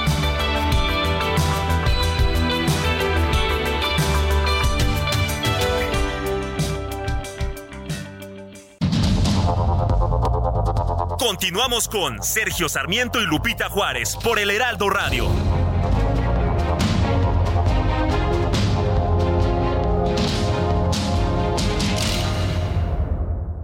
Qué bien te veías en tu boda, ma. Ya casi 30 años. Deberían irse de vacaciones a celebrar. Uy, mija, con qué ojos. Fonacot te presta hasta cuatro meses de sueldo, con el interés más bajo, en efectivo y directo a tu cuenta en 24 horas. Fonacot está conmigo. Gobierno de México. Consiéntete con la maestría y calidad milimétrica de nuestros sistemas de descanso. Te mereces un.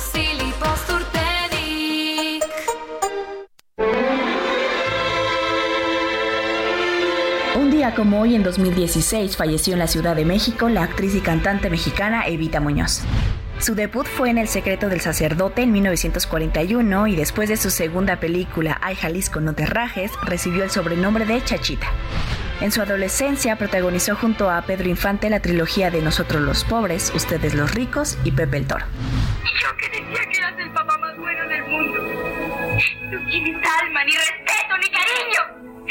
Eres malo. Chachita, hija. No quiero ser. Fue invitada por Damaso Pérez Prado como bailarina de mambo a una gira por las islas Filipinas y Japón donde causaron una gran sensación. En 1972 recibió la medalla Virginia Fábricas que otorga la Asociación Nacional de Actores por 25 años de carrera artística.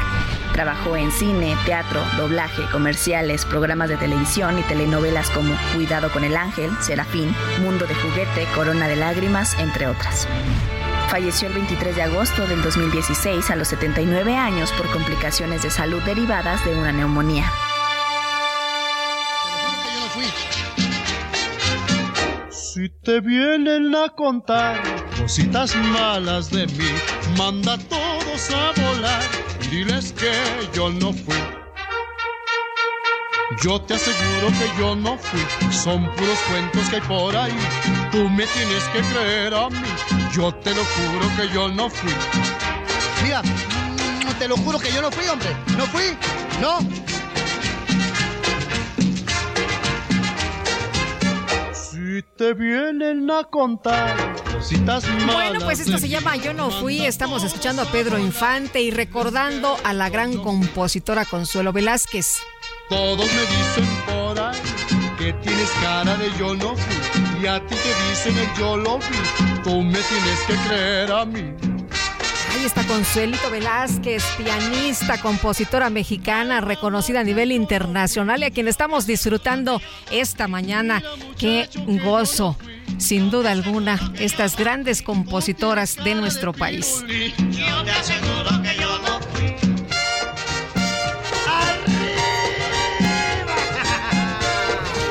A los mensajes. Nos dice una persona del auditorio. Buenos días. El problema del agua en Monterrey está lejos de resolverse. El año pasado se palió con la apertura de pozos y la incorporación de los pozos de las empresas. Llegaron las lluvias y por lo pronto se resolvió, pero este año seguimos igual y sujetos a las lluvias de septiembre. La solución de raíz es agua del pánuco o una planta desalinizadora en sociedad con Estados Unidos. Saludos. Un regio preocupado, así firma. Y Héctor Becerra nos dice, ¿sugieres que la gente se dedique a entregar cuanto a la delincuencia les pida? Si no hay autoridad, ¿qué opción tienes? Lo grave no es que una legisladora diga lo del machete, sino que sea una persona que pertenece al mismo partido que por sus pésimas políticas de seguridad orilla a los ciudadanos a tener que tomar este tipo de acciones, es lo que nos dice Héctor Becerra. Pues no, no se resuelve teniendo un machete y haciendo justicia por propia mano lo que estamos viviendo en materia de violencia en este país.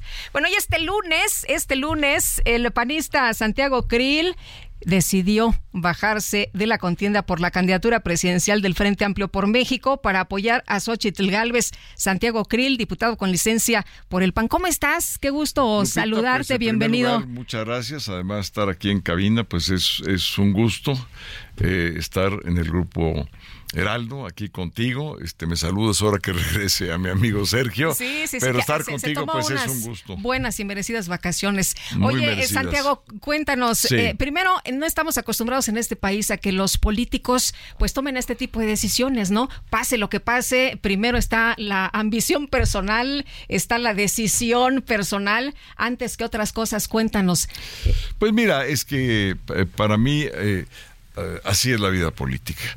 Eh, tú tienes que tomar tus decisiones en función de valores. ¿Y cuál es el valor más importante a salvaguardar hoy en día? Se llama México. ¿Por qué? Porque eh, muchos de nosotros, particularmente quienes estamos en el Frente Amplio, pensamos que México va por un mal camino, pésimo camino y que el frente representa pues una esperanza de poder cambiar ese camino por el camino de desarrollo, por el camino de combate a la violencia, por el camino del restablecimiento del sistema de, de salud, por el restablecimiento del sistema educativo del país, eh, por eh, un proceso de reconciliación entre los mexicanos y recuperación del Estado de Derecho, estancias infantiles y muchas cosas. Ese es nuestro pensamiento y ese es lo, eso es lo que vemos para México. Eh, en consecuencia, eh, pues es el valor que hay que salvaguardar. Claro que yo tenía un interés personal, Lupita, eh, y es una decisión que cuesta mucho trabajo. Pero cuando eh, uno piensa, bueno, ¿para qué está uno en política? Pues para ayudar al país. Eh, y, ¿Y por qué en el frente? Porque es el instrumento, es el vehículo, digamos, que sirve para esto. Además, por otra parte, hay una cosa que eh, luego la gente no sabe, pero te platico el detalle. Yo tenía un acuerdo con Xochitl. Xochitl originalmente quería eh, venir a la Ciudad de México a competir. Ella había sido alcaldesa de Miguel Hidalgo y se había preparado para ello. Pero yo sentía que el frente necesitaba eh, más aspirantes. Eh, animamos algunos, pero particularmente a mí me tocó animar a Xochitl Gálvez. Entonces fui por ella. Me dice, oye, pero tú estás compitiendo. Inclusive ella ya me había apoyado públicamente en un evento en Miguel Hidalgo. Me dijo, el candidato debe ser. Tú vas, yo voy Krill". contigo. Y exactamente, ese fue el acuerdo. Y el acuerdo fue, vamos a medirnos un poco antes, el que tenga eh, pues mejor eh, desempeño en las encuestas, eh, se va adelante y el otro Porque lo tú ibas mucho, muy adelante, ¿no? Pues iba yo mucho adelante en un principio, pero no lo suficiente, Lupita. Y hay que ser en política muy realista. Y sobre todo cuando hay una situación eh, como la que tenemos de México en un estado de emergencia, yo tenía que ser muy realista. Entonces, mi encuesta, aunque era mejor de la de cualquiera de las o los demás, eh, eh, no era suficiente. Y hay que ser muy honestos primero consigo mismo. Si uno quiere ser honesto con los demás, pues Claro. primero con... Entonces fui con Xochitl, le insistí y me dijo, ok, y yo voy, este es el acuerdo. Entonces eh, se están imprimiendo las boletas esta semana, no podíamos dividir el voto, porque somos dos personas, aunque Xochitl... O sea, ya no había tiempo, ¿verdad? Ya no había tiempo. Entonces, o el- tomabas esta decisión ahorita o ya. Entonces el, eh, yo tomé la decisión cuando salí del evento en Nuevo León, eh, que fue el sábado, eh, y- pero tenía yo que hablar antes con el PRI, porque yo dije, bueno, a ver, lo primero es que no quería debilitar la coalición. Imagínate un conflicto entre el PRI y el PAN por mi decisión, pues hubiera sido totalmente irresponsable. Entonces le fui a tocar la puerta a Beatriz Paredes, gran amiga mía, y en esta vida política no es sencillo tener amigos. Bueno, Beatriz eh, Paredes es amiga mía. Y que te Eh, dijo, no, hombre, no te vayas. Exacto. No, me dijo, a ver, yo no estoy de acuerdo que te vayas, yo creo que al contrario, si tú te quedas, los tres hemos venido fortaleciendo al frente y le digo, mira, Beatriz, creo que es el momento de irme. Me dijo, yo no estoy de acuerdo, pero lo entiendo. Y me dijo, pero yo voy a seguir adelante. Y le dije, yo sí estoy de acuerdo con tu decisión y te pido que lo hagas. Eh, y si hay alguien que te pide que te bajes, yo mismo lo voy a contradecir y a contraargumentar porque pienso que, que el proceso debe de seguir. Eh, después le fui a tocar la puerta al presidente del PRI, Alejandro Moreno, y me dijo palabras más, palabras menos, lo mismo. Y entonces ya hablé con Xochitl y le dije, ya estoy listo para cumplir el acuerdo que habíamos originalmente quedado y lo voy a anunciar el próximo lunes. Esto lo hablé con Xochitl en la noche.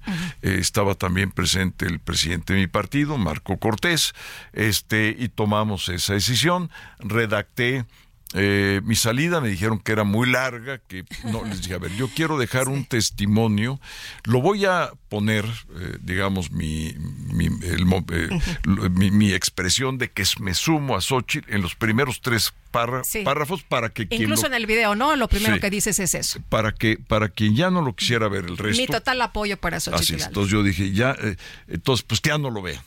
Este, pero que quien quiera ver mi testimonio, mis razones de fondo, ahí estaban. Entonces muchos... eh, Oye, esta teoría de la conspiración, si me permites preguntarte, de que era para a fortalecer a Xochitl, eh, que porque ya veían los números de, de Beatriz y del PRI muy altos y que ustedes tenían que hacer esto, eh, eh, eh, ¿cómo, cómo la ves? ¿Qué, qué les respondes a los que lo dicen? Mira. De hecho, Marcelo Ebrard, eh, convertido en analista político, dijo, dijo que era para apuntalar a Xochitl, ¿no? Que él así lo Mira, veía. este, sí ha habido mucha especulación, yo creo que además una muy buena pregunta. Este acuerdo eh, que te digo con Xochitl, nada más para que se sepa con toda claridad, fue antes de que le- el presidente le cerrara las puertas de Palacio a Xochitl. Fue, pues creo que una semana antes de esa situación, porque todavía me habló y me dijo que iba a hacerlo, que, que iba a hacer valer su sentencia. Este, que fue en los primeros días de, de julio, ¿no? Exacto. Y entonces eh, le dije, te va a dar mucho vuelo, este, porque quedamos de competir, o sea, no, no era cuestión de, era una competencia Pues real. era en serio. Sí, entonces le dije, oye, esto te va a dar un vuelo, no se vale, Xochitl, un poco en plan de broma. Me dijo, pues no creo porque no me va a recibir, no creo que esté yo, en... pero pues sí le dio mucho vuelo. Y qué bueno, mira, en esto eh, lo importante es el país. Eh, la política es eh, para eh, generarle un bien a la nación. ¿Y quién es la nación? Pues el pueblo, es la gente. ¿Y qué es ese bien? Pues un bienestar, bienestar en salud, bienestar en seguridad, bienestar en la educación. Pues para eso es. No tiene sentido nuestra participación si no logramos, aunque sea avanzar un poquito cada vez y entre todos, pues nos vamos ayudando. Oye, ¿y ahora qué vas a, cómo, cómo te voy a presentar? ¿Posible coordinador de la Sí, campaña? posible, porque no? todavía, no acabe el proceso. En caso de que Xochitl sea la que gane, Eh, pues sí, este, tengo 40 semanas por delante, 7 por 24. Lupita, quiero hacer el mejor trabajo que humanamente sea posible, dedicarle todo lo que tengo, lo mejor de mí eh, espero no cometer errores, le pido a Dios, soy creyente, para que me ilumine y para que lo que haga y lo que decida lo haga bien. Oye, ayer que viste el foro, eh, ¿no dijiste, ay, este, yo tendría que haber estado ahí? Mira, te voy a decir lo que pasó. Al principio no lo quería ver porque me daba una, pues eran sentimientos muy encontrados por muchos motivos. Primero porque ya no iba a estar, pero segundo porque son temas eh, fundamentales que, que, siento yo estar muy preparado para haberlos enfrentado. Era salud, educación y cultura, ¿no? Y, y institucionalidad. Sí. Entonces, particularmente en este y en salud, eh, y por supuesto en cultura, pues he sido maestro universitario 30 años, imagínate lo que eh, quisiera yo decir de educación y cultura, pero de salud, te platico algo que eh, que quizá la gente no sabe, pero cuando Julio Frank tuvo la genialidad de diseñar el Seguro Popular, el Seguro Popular tenía que instrumentarse a través de los gobernadores. Y yo era secretario de gobernación en ese momento. Entonces me tocó eh, conocer, sin ser médico, los detalles del Seguro Popular. Eh, y además me hice gran amigo de Julio Frank, hoy rector de la Universidad de Miami y gran médico, sobre todo en el, de, políticas públicas médicas. Eh, entonces eran temas que, entonces te confieso, primero dije, no lo voy a ver por, por ah, sanidad mental, pero no me aguanté. no me aguanté. Dijiste, bueno, quiero ver cómo se pone este, este asunto. Sí, y, lo estuve viendo un ratito. Eh, sobre todo en la parte final, y me dio gusto ver a dos mujeres mexicanas preparadas, valientes, inteligentes. Eh, mira, estoy, eh, ¿cómo lo diré? Estoy orgulloso de ser amigo de Xochitl y de Beatriz y verlas en su mejor potencia, en su mejor momento, con experiencia, con capacidad, con formación, y cualquiera de las dos sería una gran lideresa de México. Yo me sumé a Xochitl y por supuesto, pues como hemos sido aliados políticos, somos amigos, pero también tengo una gran amistad con Beatriz.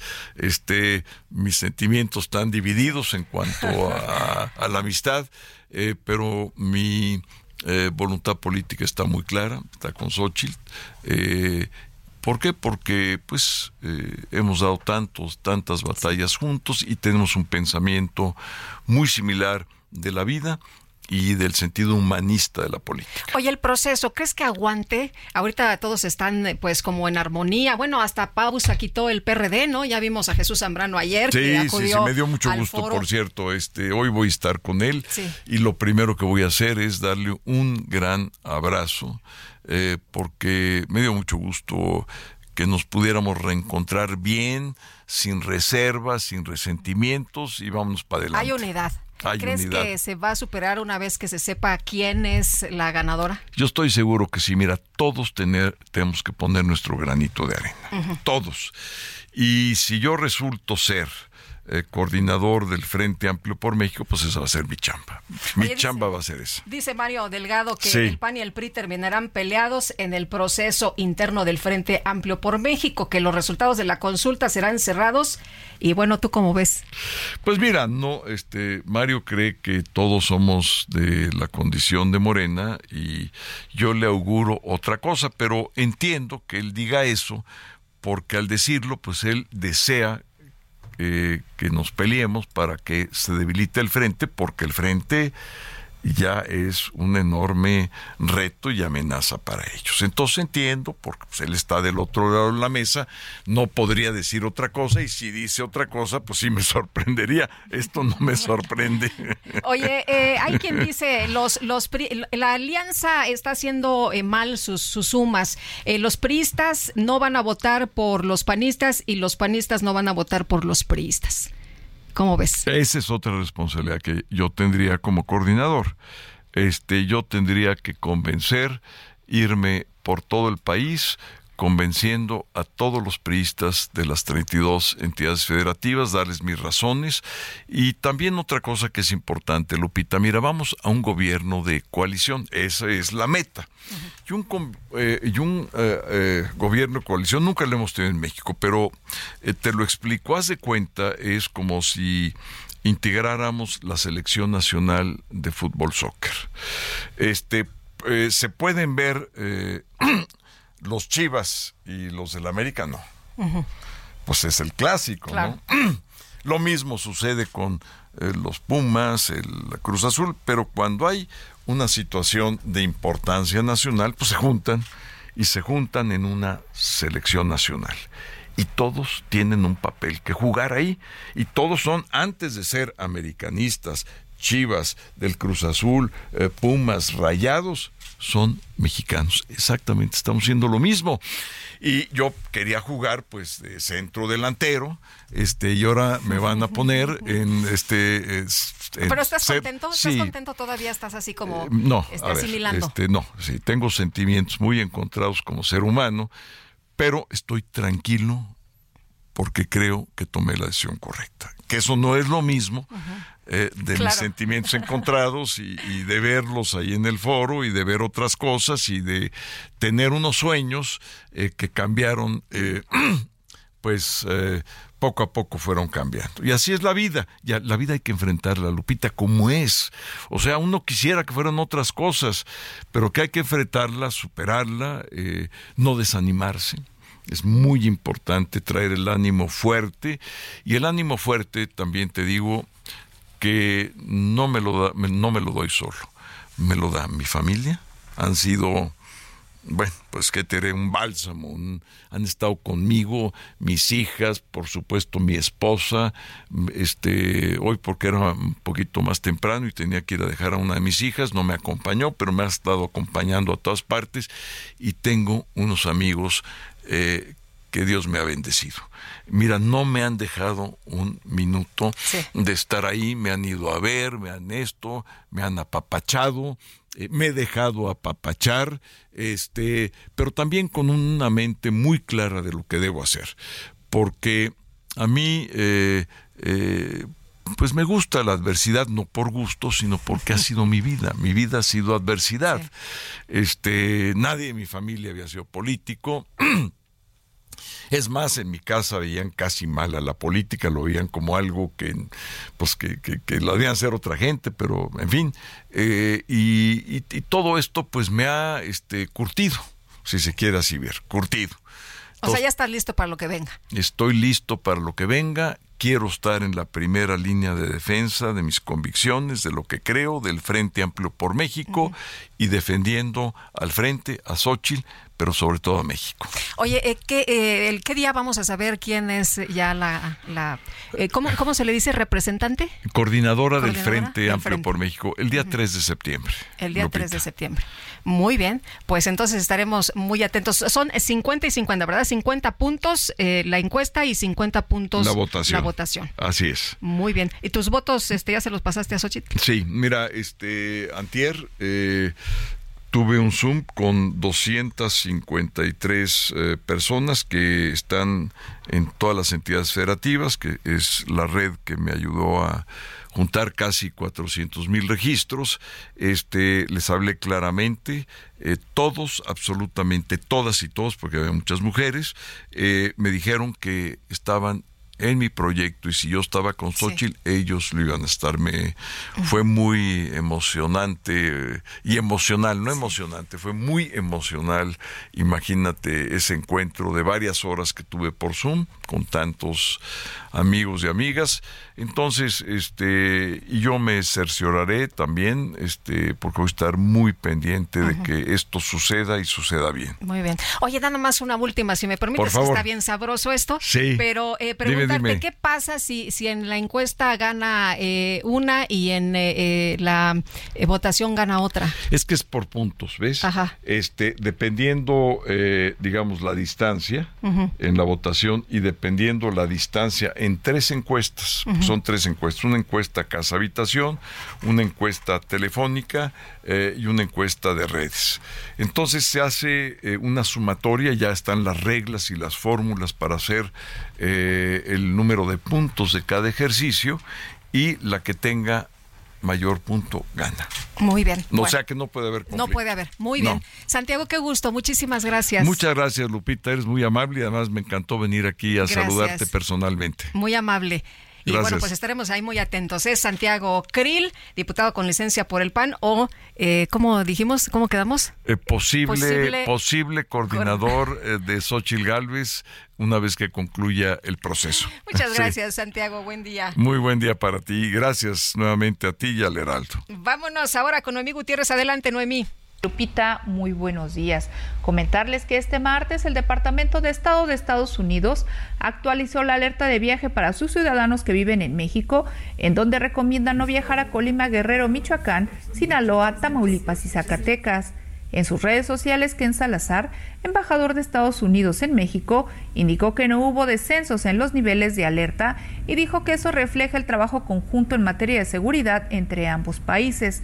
Sin embargo, dijo, se requiere hacer más. De acuerdo a la alerta de viaje, las autoridades estadounidenses recomiendan a sus ciudadanos en México no viajar a Guerrero por la delincuencia y en tanto que a Colima, Michoacán, Sinaloa, Tamaulipas y Zacatecas no hacerlo por el caso de delincuencia y secuestro plantea que se reconsidere viajar a Baja California, Chihuahua, Guanajuato, Jalisco, Sonora por delincuencia y secuestro, en tanto que a Durango y Morelos por la situación de inseguridad.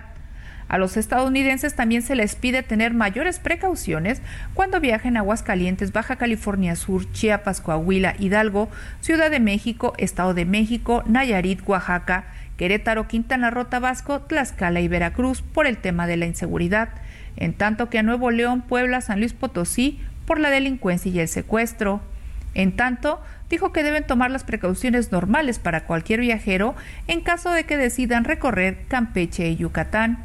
El embajador Ken Salazar indicó que esta es una alerta que se actualiza anualmente por las autoridades de su país y solo son recomendaciones que se toman en cuenta con factores como homicidio, secuestro y tasa de delitos. Supita la información que les tengo.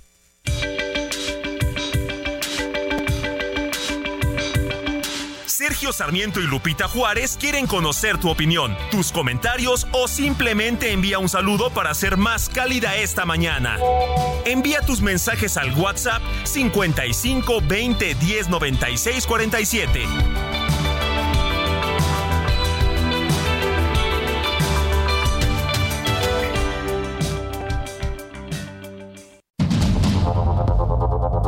Continuamos con Sergio Sarmiento y Lupita Juárez por el Heraldo Radio.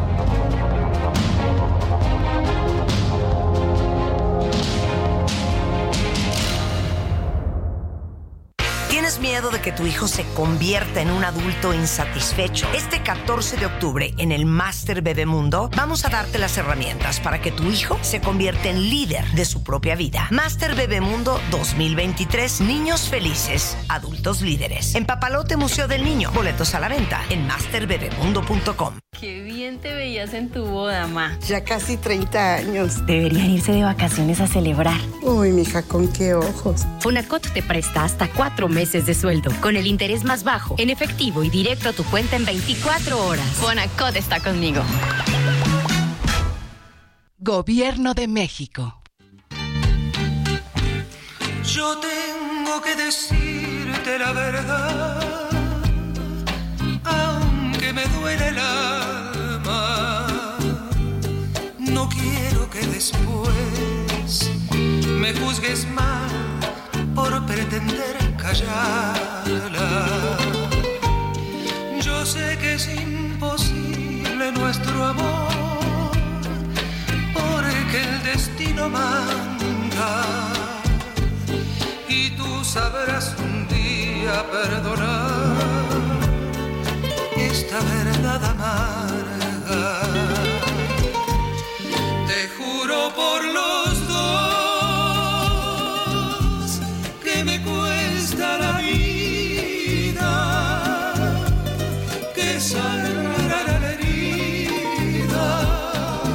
Ay, esta es con los panchos, verdad amarga de Consuelito Velázquez, a quien estamos recordando esta mañana.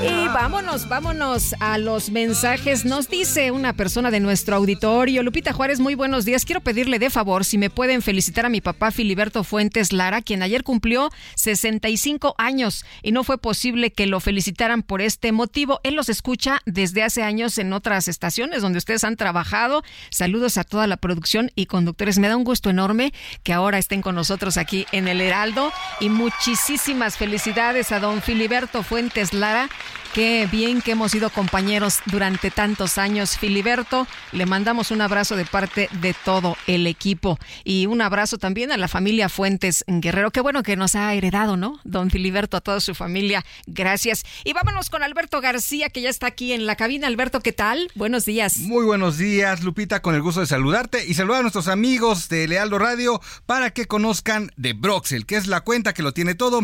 Genera 10% de rendimiento anual. El dinero siempre está disponible y a la vista. Y también nuestros amigos van a tener una cuenta en pesos y una en dólares en la misma aplicación, además de una tarjeta en pesos y otra en dólares con aceptación mundial para comprar en línea y establecimientos. Van a mandar y recibir dinero de cualquier banco directo a su cuenta de su celular. Regístrense ya en broxel.com porque con Broxel tú cuentas, tú mandas. Muy buen Alberto, gracias. Buenos días. Gracias, buen día. Y nosotros vamos a un resumen de las noticias más importantes.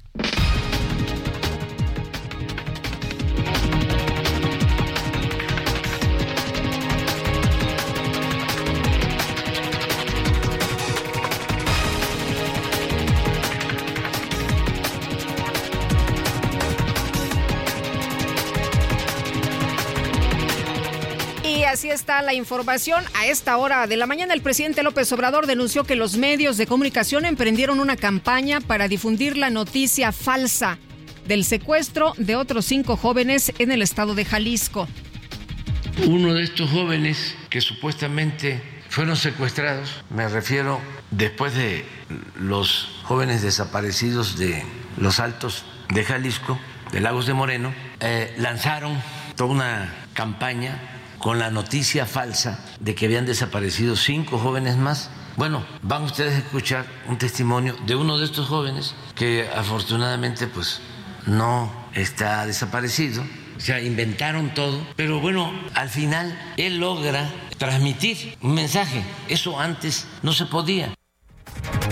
Y la Fiscalía General de Guerrero informó que ya fue localizada con vida la titular del Ministerio Público de Coyuca de Catalán, Patricia Jacqueline Salgado, quien había sido secuestrada el lunes. Luego de que el gobernador de Jalisco, Enrique Alfaro, anunció su distanciamiento de Movimiento Ciudadano, el coordinador nacional del partido, Dante Delgado, aseguró que Movimiento Ciudadano está por encima de las decisiones personales.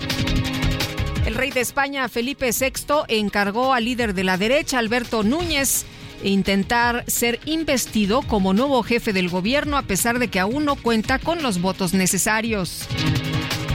La embajadora de Chile en Reino Unido, Susana Herrera, renunció a su cargo tras recibir fuertes críticas por tratar de recaudar 5 millones de dólares para reconstruir una comuna rural sin autorización del gobierno. Y en Argentina, por lo menos 56 personas detenidas por participar en los saqueos del supermercado en la ciudad de Buenos Aires con el objetivo de generar inestabilidad social.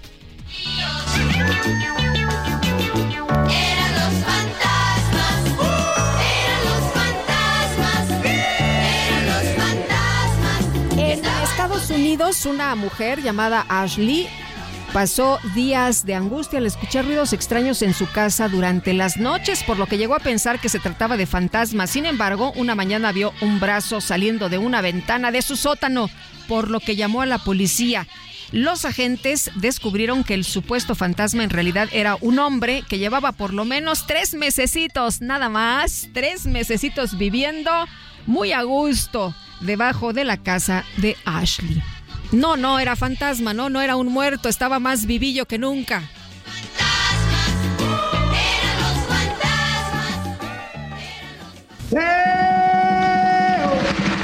La micro deportiva. ¿Qué tenemos, Ramírez? ¿Qué tenemos?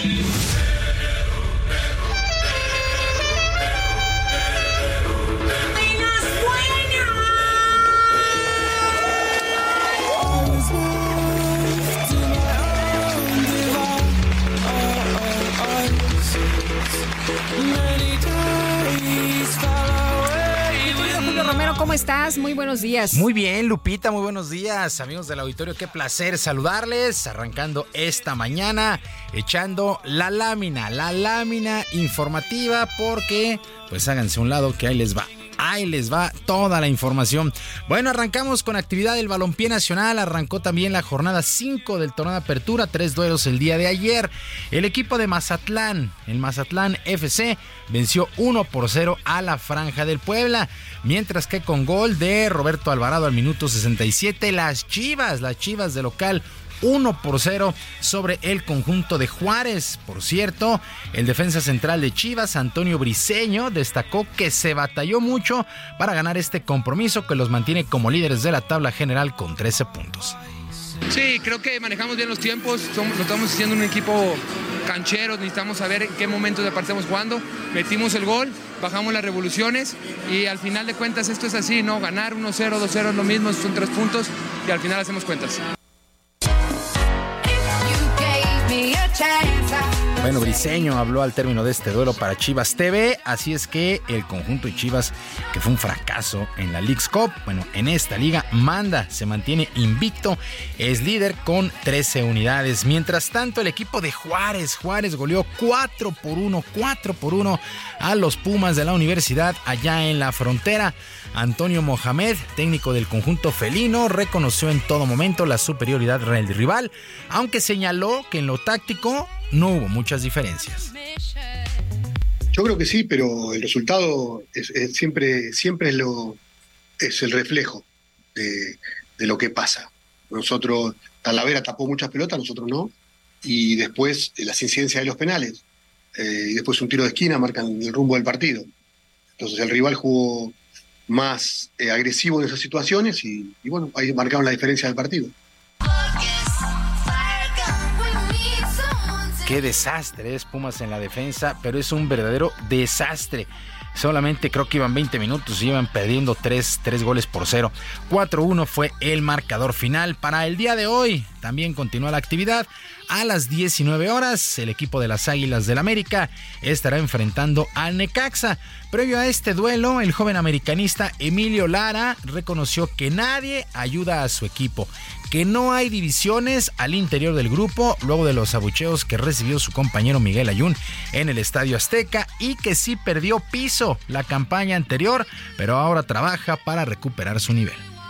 Pues creo que yo ahorita no estoy consolidado, eh, aún me falta proceso para, para llegar a eso, pero sé que atrás de mí hay más, más chavos que quieren la misma oportunidad y creo que el, el cuerpo técnico se está dando cuenta de eso.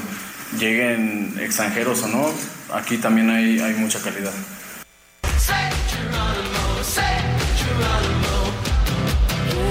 El América de nueva cuenta en el Coloso de Santa Úrsula. También para las 7 con 6 el equipo de Pachuca estará recibiendo a Cruz Azul y a las 9 de la noche San Luis se medirá a los Esmeraldas de León. Quedan pendientes tres duelos para el 30 de agosto.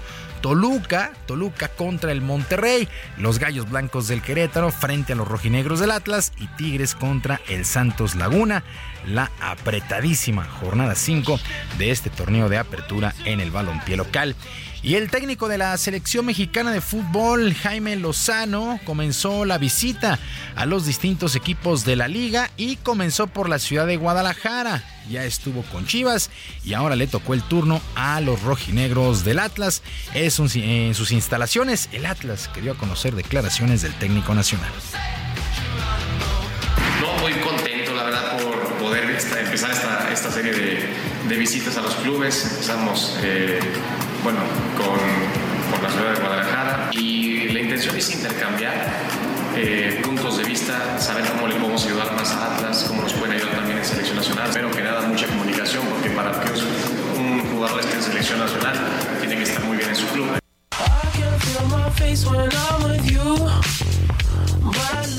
Hace mucho tiempo que no se sentía la unidad en cuanto a un director técnico y me parece que Jaime Lozano lo ha logrado de momento y de cara a lo que será el Mundial del 2026. Ojalá alcance a llegar Jaime Lozano. Hay que recordar que México no tendrá eliminatorias, está clasificado de manera directa, así es que Jaime Lozano ya comenzó este tour con los distintos equipos de la liga local.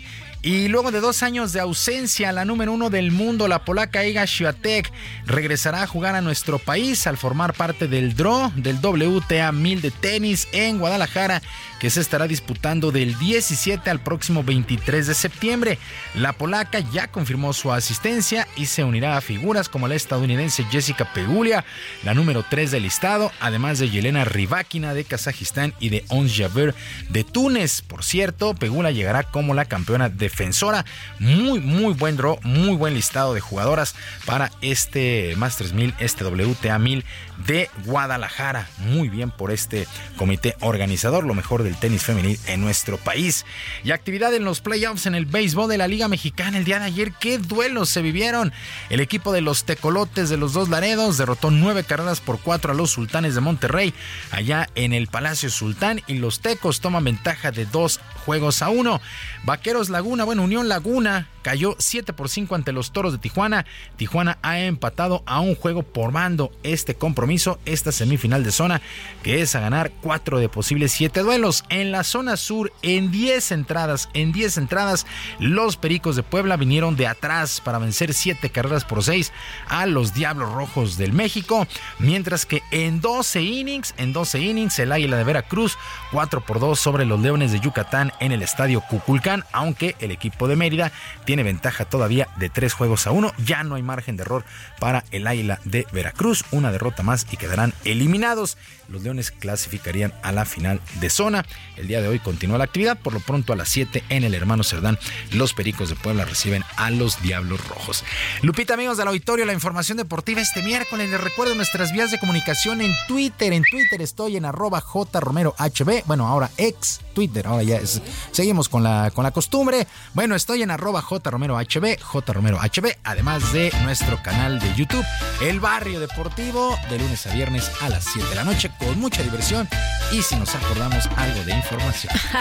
Me parece muy bien, muchas gracias Julio. Muy buen miércoles para todos. Igual para ti y bueno, le reporto a usted que desde Argentina se ha dado a conocer que eh, se registró un sismo, un sismo estuvo fuerte, 6.2. Tendremos eh, toda la información, estaremos ampliando los detalles por supuesto y por lo pronto no hay reportes de eh, personas lesionadas. le quiero reiterar, es un sismo al norte de Argentina. La magnitud es de 6.2 eh, grados. Y bueno, también se da a conocer que eh, la Junta de Gobierno de la UNAM abrió ya la consulta con universitarios y académicos para definir la selección de quién va a relevar a Enrique Graue en la rectoría. Hay un eh, tuit que escribe hoy, que publica en sus redes Claudia Sheinbaum y dice, me notificaron un acuerdo de la Comisión de Quejas y Denuncias del INE para retirar pintas en en algunos puntos específicos. En acatamiento al ordenado en dicha resolución, la cual impugnaré porque no la comparto, hago un llamado respetuoso a mis simpatizantes para que nos ayuden a eliminar las pintas de esas bardas en los siguientes dos días. Bueno, pues ahí está lo que escribe la doctora Sheinbaum en sus redes sociales. Y el próximo 27 de agosto se va a celebrar una edición más del Maratón Telcel Ciudad de México con mil corredores de distintas partes del mundo. Vamos a platicar con Raúl Paredes, vocero del comité organizador de este maratón de la Ciudad de México. Raúl, ¿cómo estás? Muy buenos días. Hola Lupita, pues muy buenos días. Pues ya con todas las endorfinas puestas para celebrar esta 40 edición, ya ahora sí 40 años de nuestro querido maratón Telcel, que bueno, ya tiene toda una trayectoria, que empezó en 1983, solamente tuvimos que pausar un año por cuestiones del COVID, pero bueno, ya regresamos con todo, vamos a tener prácticamente 30 mil corredores inscritos, eh, que es digamos que era lleno la convocatoria, y entre esos 30 mil nos visitan mil de distintas partes del mundo, muchos que son de Estados Unidos, Guatemala y Colombia en su mayoría, pero también vienen de latitudes como Ucrania, Australia, Japón, el Reino Unido, todos de una gran fiesta para este próximo 27 de agosto y desde luego pues nos visitan atletas elites de alto nivel como el actual campeón Edwin Kripop Kipto, que es el, este, el campeón, que se quedó a 10 segundos de tratar de romper la marca histórica del maratón, pero dijo no se queda con las ganas el año pasado y, regresa para venir a romper este. Se quedó este picado. Se quedó picado, además, además que le gustó mucho la ciudad. Sí. Oye, y hablando de la ciudad, Raúl, eh, cuéntanos eh, cómo va a ser el recorrido, cuál es la ruta. Mira, el recorrido es prácticamente el mismo. Hace un año salimos en el icónico estadio de Ciudad Universitaria. Eh, nada más recordarle a todos los corredores, vamos a salir a las 5.50 de la mañana. Adelantamos una hora por la petición de que no hubo cambio de horario. Entonces, 5.50 salimos en Ciudad Universitaria, recorremos todo lo que es Avenida Insurgentes, pasamos el Poliforum, World Trade Center, llegamos a la Condesa, donde está, pasamos por la réplica de la Glorieta de Cibeles, eh, tenemos Paseo de la Reforma para llegar a lo que es el mejor parque del mundo, que es Chapultepec. Eh, luego tenemos, este, pasamos por el Auditorio Nacional, por la colonia más cosmopolita que es Polanco, todo lo que es Avenida Presidente Mazarik, donde están las mejores boutiques y restaurantes del país. Este, pasamos ahí por el Museo Sumaya, regresamos a la colonia Anzures, pasamos por este Gandhi, el Parque Gandhi, y luego pues todo lo que viene siendo Paseo de la Reforma, todo lo que es el nuevo centro financiero, la Torre Mayor, la Torre BBV, este, los monumentos como el Diana, el Ángel, el Monumento a la Revolución, la Alameda, el Palacio de Bellas Artes, pasamos un costado de la Torre Latino, que hoy es el símbolo de la, de la medalla, de quien cruce eh, la meta, y luego pues ya todo el centro histórico para llegar por 20 de noviembre, ver la plancha del Zócalo, ahí veremos lo que es la catedral, que para muchos que son creyentes seguramente ahí ya sacarán algunas lágrimas, y terminamos un costado del Palacio Nacional a unos pasos de nuestro templo mayor. Entonces es una ruta muy bonita. Sí, está muy bonito. Qué bueno que no la corrí porque este yo me hubiera quedado tomando fotos allá a lo largo del recorrido, mi querido Raúl. Pero puede echar porras, ¿no? mira, somos, y lo han dicho varios este, corredores internacionales, el mejor país con la mejor porra que hay en todo el mundo, está prácticamente inundado los 42 kilómetros, con parcartas muy peculiares, ya sabes cómo somos los mexicanos únicos para este, la Nos pintamos solos este con y, muchos ¿eh?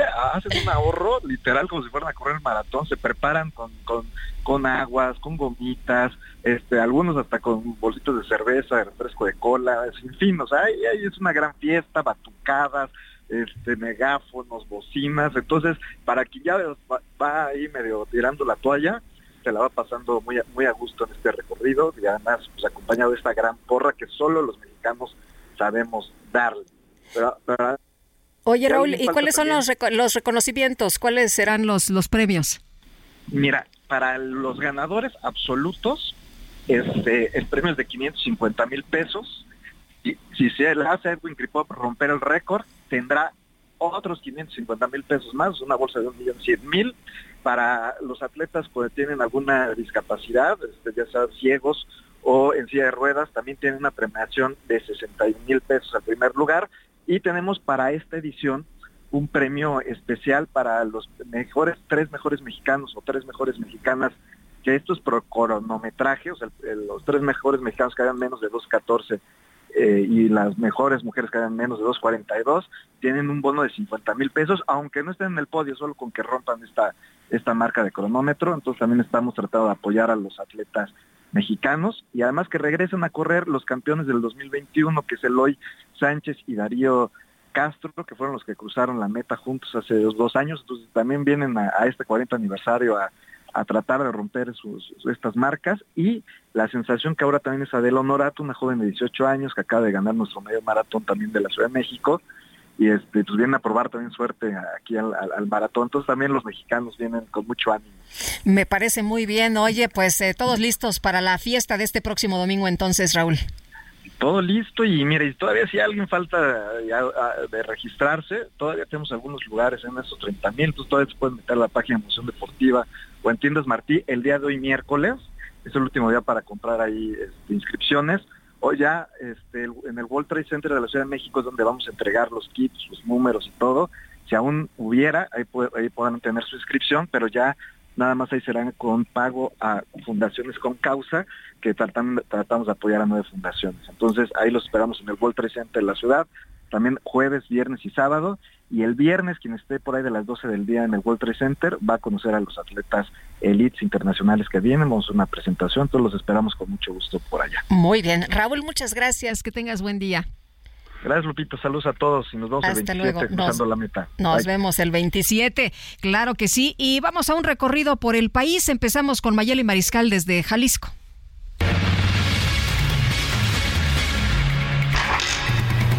Hola, ¿qué tal Lupita? Muy buen día. Buen día también a todo el auditorio. Compartirles que las osamentas que se localizaron en la bodega abandonada en la comunidad de La Troje, esto en el municipio de Lagos de Moreno, no corresponden, al menos de manera preliminar, con los cinco jóvenes que desaparecieron en Lagos de Moreno el pasado 11 de agosto. Así lo adelanta el mandatario jalisciense Enrique Alfaro, quien dijo que en alguno de estos restos se encontró una placa y que no corresponde a estos cinco jóvenes. Preliminarmente, esta información habría sido corroborada ya con los padres de familia y la Fiscalía continuará realizando operativos para localizarles. Ahora vamos contigo, Gerardo Moreno. Adelante.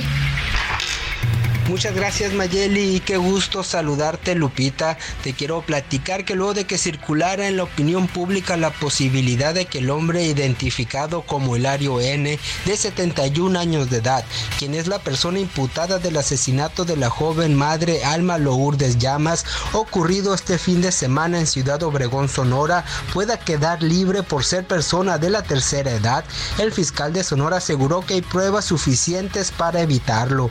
Gustavo Salas Chávez, fiscal general del Estado, explicó que no solo cuentan con los testimonios claros y contundentes de los testigos presenciales, sino que también encontraron otros datos de prueba en el cateo realizado en el domicilio del imputado.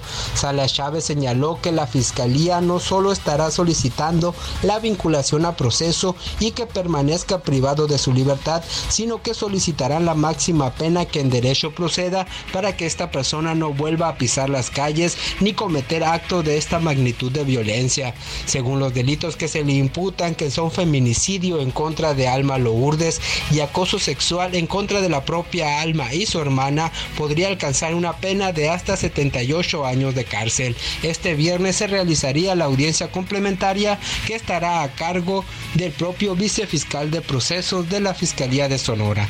Ese es el reporte. Muy buenos días.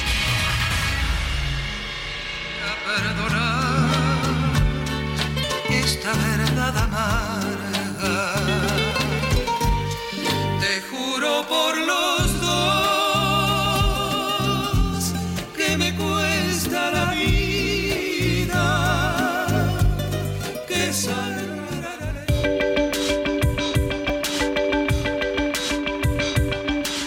Sergio Sarmiento y Lupita Juárez quieren conocer tu opinión, tus comentarios o simplemente envía un saludo para ser más cálida esta mañana. Envía tus mensajes al WhatsApp 55 20 10 96 47.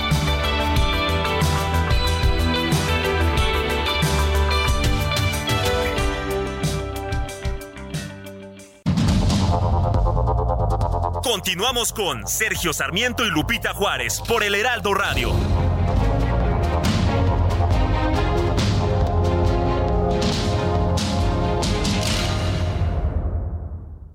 La comida chatarra y las bebidas azucaradas no deben volver a las escuelas. Ahí niñas y niños consumían tal exceso de calorías que aumentaba su riesgo de sobrepeso y obesidad. Además, el consumo de estos productos provoca procesos inflamatorios, los cuales debilitan el sistema inmune frente a virus y bacterias.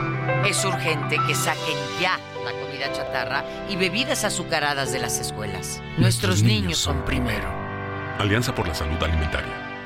Redefine el lujo y también el subfamiliar Infinity QX60 con 36 meses sin intereses o bono flexible. Descúbrelo en Infinity Pedregal, Avenida Insurgente Sur 1355, Jardines del Pedregal. Teléfono 5555 285344. Válido del 16 al 31 de agosto. Al promedio del 10.7% sin IVA para fines informativos. Consulta www.infinity.mx diagonal Gastrolab. Historia, recetas, materia prima y un sinfín de cosas que a todos nos interesan. Hola amigos del Heraldo Radio, soy el chef Israel Arechiga de Gastrolab y no sé si habían escuchado hablar de la tortilla de papa española. Bueno, pues hoy traigo una variante y es la variante de la tortilla griega. Vamos a requerir 8 piezas de huevo orgánico de preferencia, una pieza de cebolla no muy grande, si está un poco grande con la mitad será suficiente, 120 gramos de jitomate cherry que vamos a partir por la mitad, 100 gramos de aceituna negra, incluso si pueden encontrar calamata, es mucho más aromática y mejor. Solo hay que ser cuidadosos de deshuesarla antes de ponerla porque si no nos podemos llevar un diente en el camino. 100 gramos de queso feta, un poquito de aceite de oliva extra virgen, perejil fresco, sal y pimienta. Ahora sí, ¿qué es lo que sigue? Vamos a batir bien los huevos con sal y el perejil, vamos a picar la cebolla y la vamos a sofreír en un sartén con aceite. Después vamos a agregar los jitomates cherries, las aceitunas negras, cocinaremos por un par de minutos, agregamos el huevo y ahora sí vamos a dejar cocinar como si fuera una tortilla tradicional española. Daremos vuelta, agregamos el queso feta y está listo para comer y es espectacular.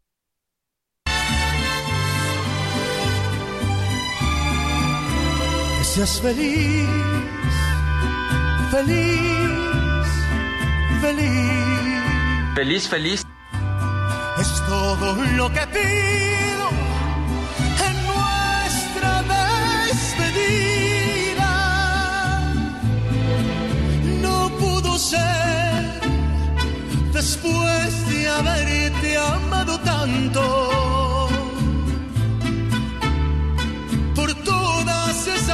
Cosas tan absurdas de la vida. Siempre podrás contar conmigo. No importa dónde Ay, que seas feliz, feliz, feliz. Feliz, feliz. Así mero. Y en vez de despedirnos con reproches llanto.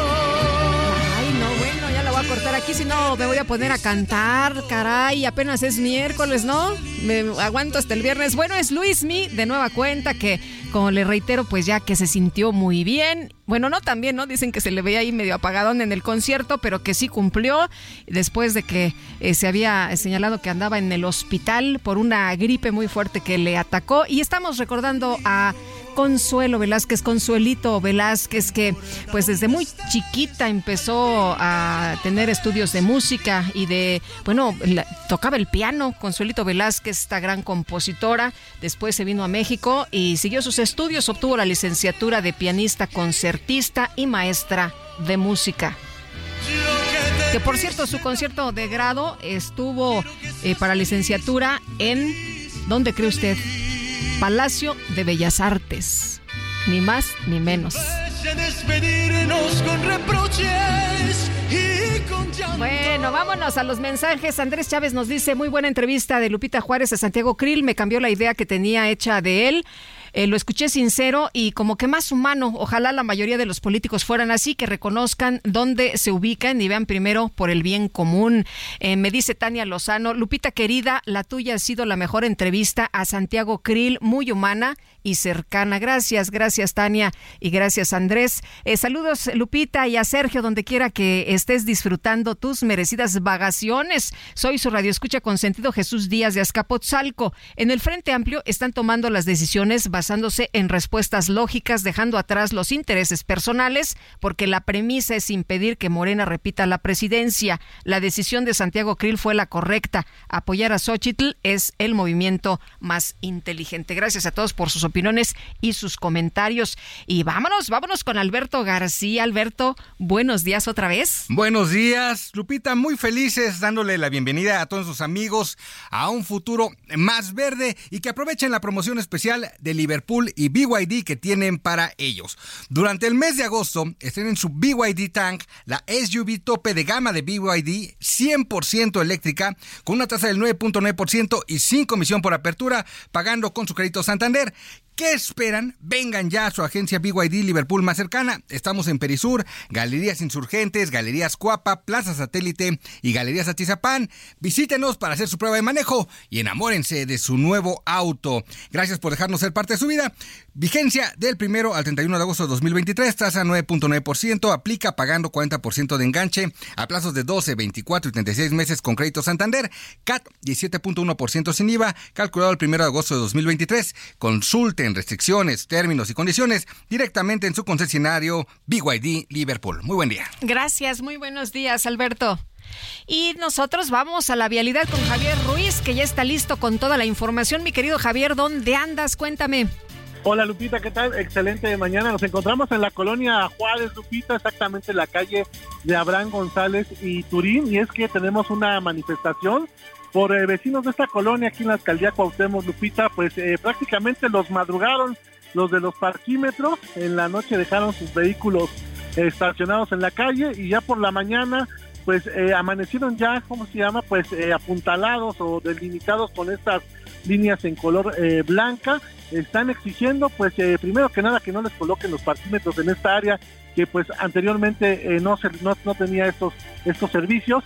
Y también pues mencionar que están exigiendo pues eh, al, menos dos parquímetros, dos permisos por, por, por, vecinos porque pues únicamente les dan algunos en algunos casos pues solo un permiso y bajo muchas condiciones que tienen que tener pues prácticamente el dueño del vehículo al nombre de la casa, de la vivienda, eh, al nombre de teléfono de la luz y esto pues genera molestias a los vecinos, aunado a que pues no hay lugares, no hay estacionamientos. Ellos se están manifestando aquí en este cruce de la calle de Turín y Abraham González, eh, justamente al lado del Mercado Juárez, y pretenden pues bloquear la circulación de la avenida Bucareli si no les dan una respuesta únicamente para quien transita sobre Abraham González dejando atrás Chapultepec, pues hay que manejar con precaución, evitar pues este punto para al menos para quien desea llegar hacia Atenas o hacia la zona del Paseo de la Reforma. De momento, Lupita, el reporte que tenemos. Muchas gracias, Javier. Muy buenos días. Estamos atentos. Hasta luego. Excelente mañana. Estamos atentos. Y Mario Miranda, cuéntanos tú por dónde estás esta mañana. ¿Qué tal?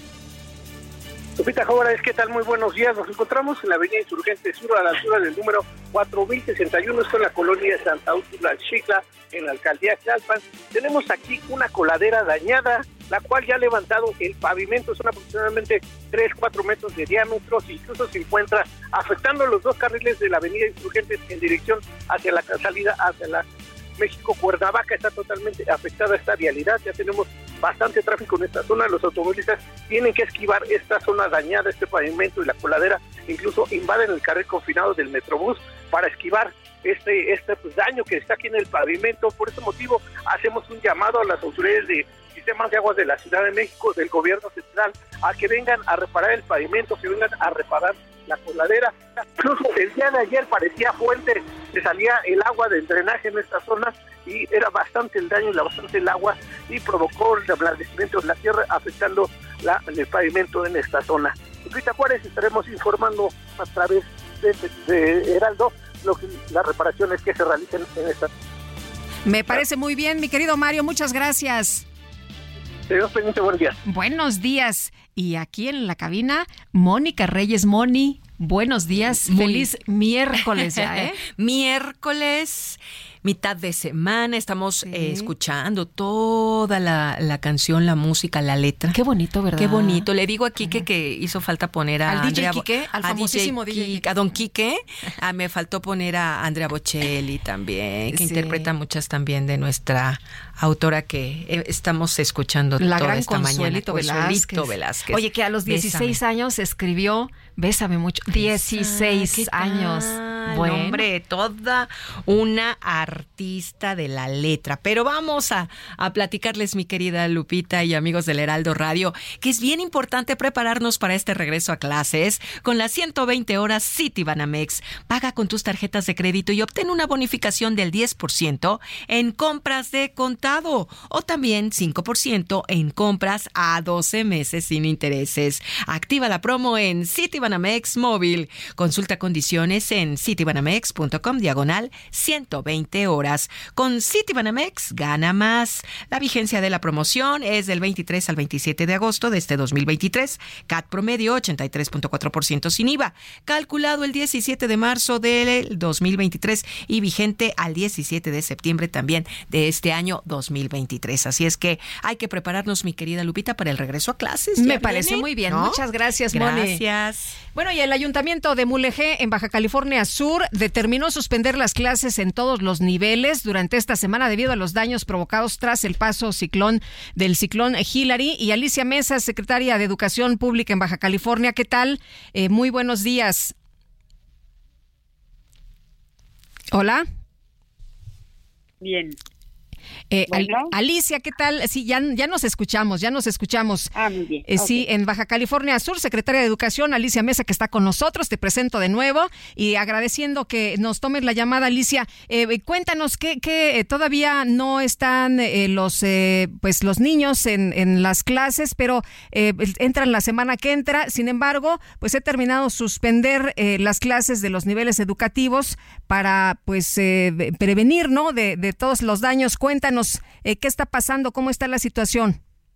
Eh, mira, los planteles del, de la parte norte, que es el municipio de Mulegé, se encuentran, la mayoría están en, buenas condiciones, solamente que no tienen eh, agua ni tienen luz la mayoría. Entonces, por eso se decidió que esta semana se, se suspendieran las labores que que había en los planteles, pero todavía no es el regreso a clases de los niños. Los niños regresarían hasta el día 28. Lo, eh, las actividades que no se están realizando son los talleres intensivos que iniciaban el día 21 y terminaban el día 25. Eh, Entonces, esto es lo que no lo que no se ha realizado.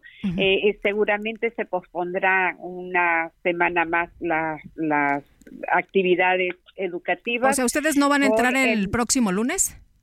Eh, mira, todavía tenemos que verlo. Eh, la, eh, el Consejo de Protección Civil es quien nos va diciendo a nosotros cómo se encuentran las condiciones y ya se toma la decisión. El gobernador es quien toma finalmente la decisión de las suspensiones y y, si acaso se posponen las actividades. Todavía no está, no está determinado.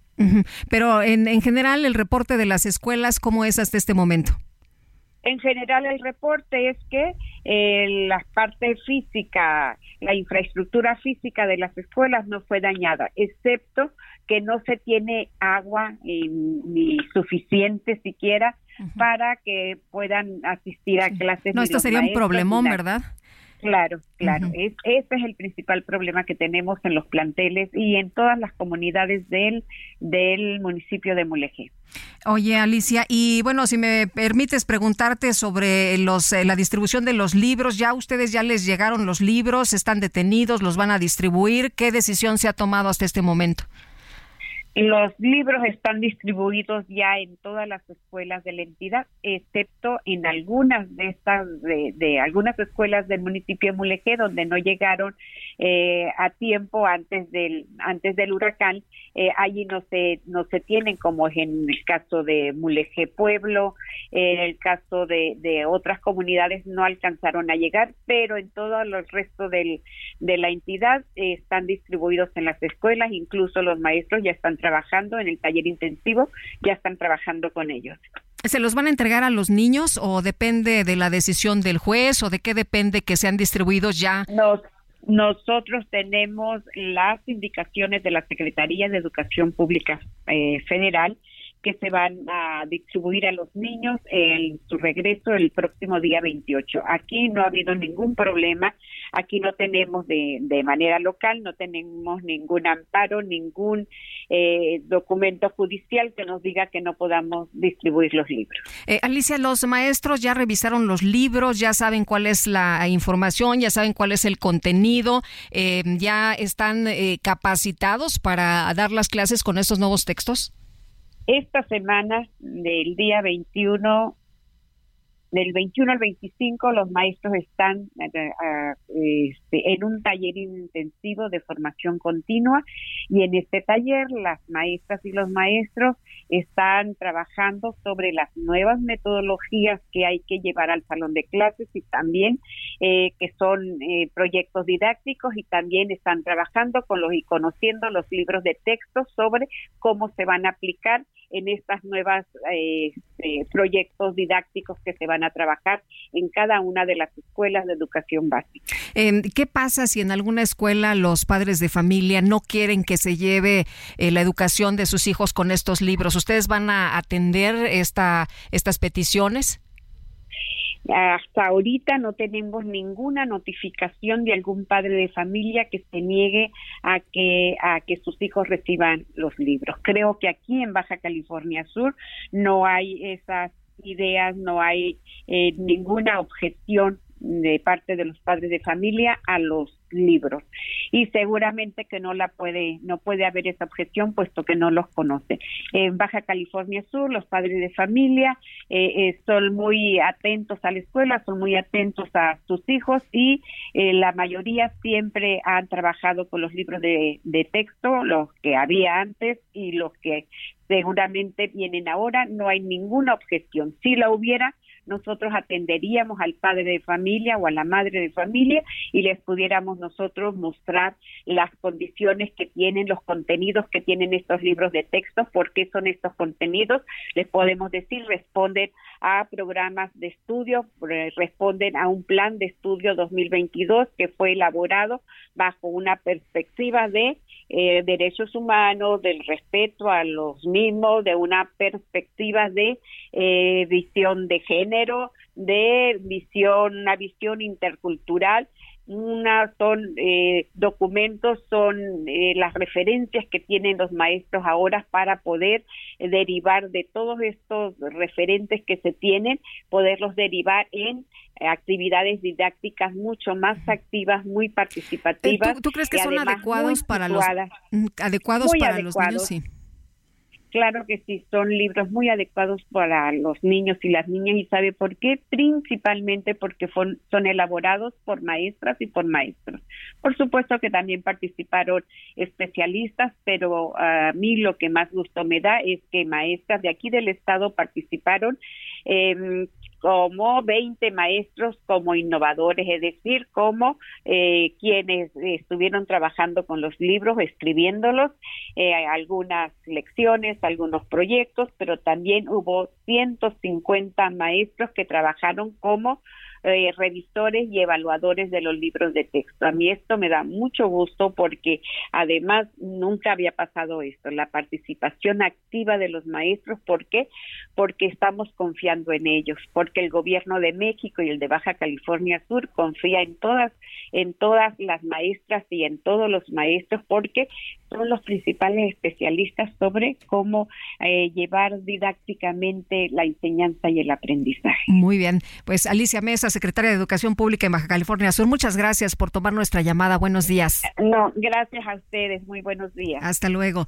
Y nosotros vamos a otros temas. Fíjese usted que el 98% de las escuelas vende comida chatarra, mientras que 93% comercializa bebidas azucaradas y 76% vende refrescos. Esto según un ejercicio de vigilancia realizada por el Poder del Consumidor y la Red por los Derechos de la Infancia. A través de la plataforma Mi Escuela Saludable se realizó el ejercicio de vigilancia ciudadana a nivel nacional, esto durante el ciclo escolar 2022-2023. Y en cabina, Alberto García. ¿Qué tal, Alberto? Buenos días otra vez. Buenos días otra vez, Lupita, y buenos días a nuestros amigos para recordarles sobre Broxel, que es la cuenta que lo tiene todo, te genera 10% de rendimiento anual, el dinero para tu confianza siempre estará disponible y a la vista. También van a tener una cuenta en pesos y otra en dólares en la misma aplicación, además de una tarjeta en pesos y otra en dólares con aceptación mundial para comprar en línea y establecimientos. Van a mandar y recibir dinero de cualquier banco directo a su cuenta celular.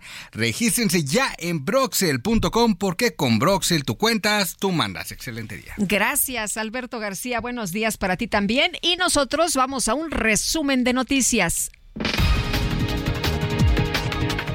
El presidente López Obrador informó que su gobierno ya presentó una queja contra el ministro de la Suprema Corte, Luis María Aguilar, a quien volvió a criticar pues por frenar la distribución de los libros de texto en Coahuila. Ofrezco disculpa porque no ya me imagino los desplegados de los abajo firmantes y de las asociaciones de abogados, ¿no? En defensa del ministro y de la Inmaculada Suprema Corte cuando son instrumentos que impiden que haya justicia, que impiden que haya honestidad en el país, que impiden que podamos vivir en paz y con felicidad. Entonces, aunque se molesten, vamos nosotros a seguir denunciando esto y hay que buscar la forma de renovar el Poder Judicial. Insiste el presidente, hay que buscar la forma, dice, de renovar el Poder Judicial. ¿Por qué? Porque no le gustan las sentencias de la Corte. Bueno, el doctor Marco Fernández, investigador de la Escuela de Gobierno del Tecnológico de Monterrey, advirtió en este espacio que si algún funcionario entrega los nuevos libros de la SEP, podría incurrir en un desacato judicial por el amparo que obtuvo la Unión Nacional de Padres de Familia. Pero ojo, Lupita, la decisión de la jueza es para todo el país por un lado está el amparo y por el otro lado está las dos controversias de Chihuahua y de Coahuila. La orden de la jueza federal es para todo el país, por lo que si hay autoridades educativas de otros estados, en particular vinculados al partido de Morena, que deciden distribuir los libros de texto, incurrirían en desacato judicial y por lo tanto serían sujetos de responsabilidad estos micrófonos, el diputado con licencia Santiago Krill señaló que su decisión de declinar a favor de la senadora del PAN Xochitl Galvez no representa una ruptura al interior del Frente Amplio por México.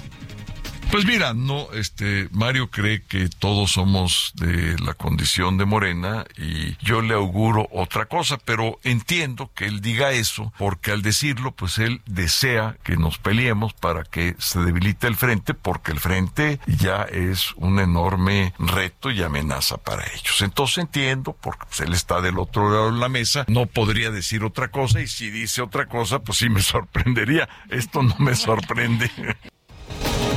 Durante su audiencia general de este miércoles, el Papa Francisco reconoció que la evangelización en América estuvo acompañada de intereses mundanos y la imposición de modelos preconstituidos europeos sin respetar a los pueblos indígenas. El gobierno de Japón anunció que esta semana podría comenzar a descargar en el mar el agua residual radioactiva de la planta nucleoeléctrica de Fukushima. Y la Organización de Investigación Espacial de la India anunció que tras una compleja maniobra, su misión Chandrayaan 3 logró descender con éxito en el polo sur de la Luna.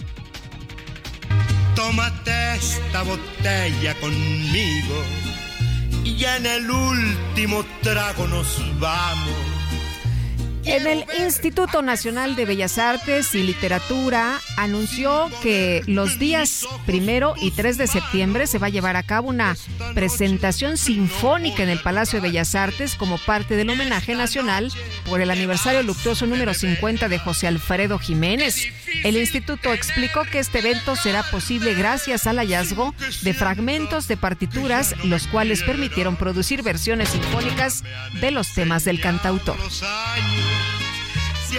Ya nos vamos. En nombre de todo el equipo agradezco el favor de su atención. Disfrute este día. Nos escuchamos mañana en punto de las 7. Pásenla todos muy bien. Y a llorar por los mismos dolores. Heraldo Media Group presentó Sergio Sarmiento y Lupita Juárez.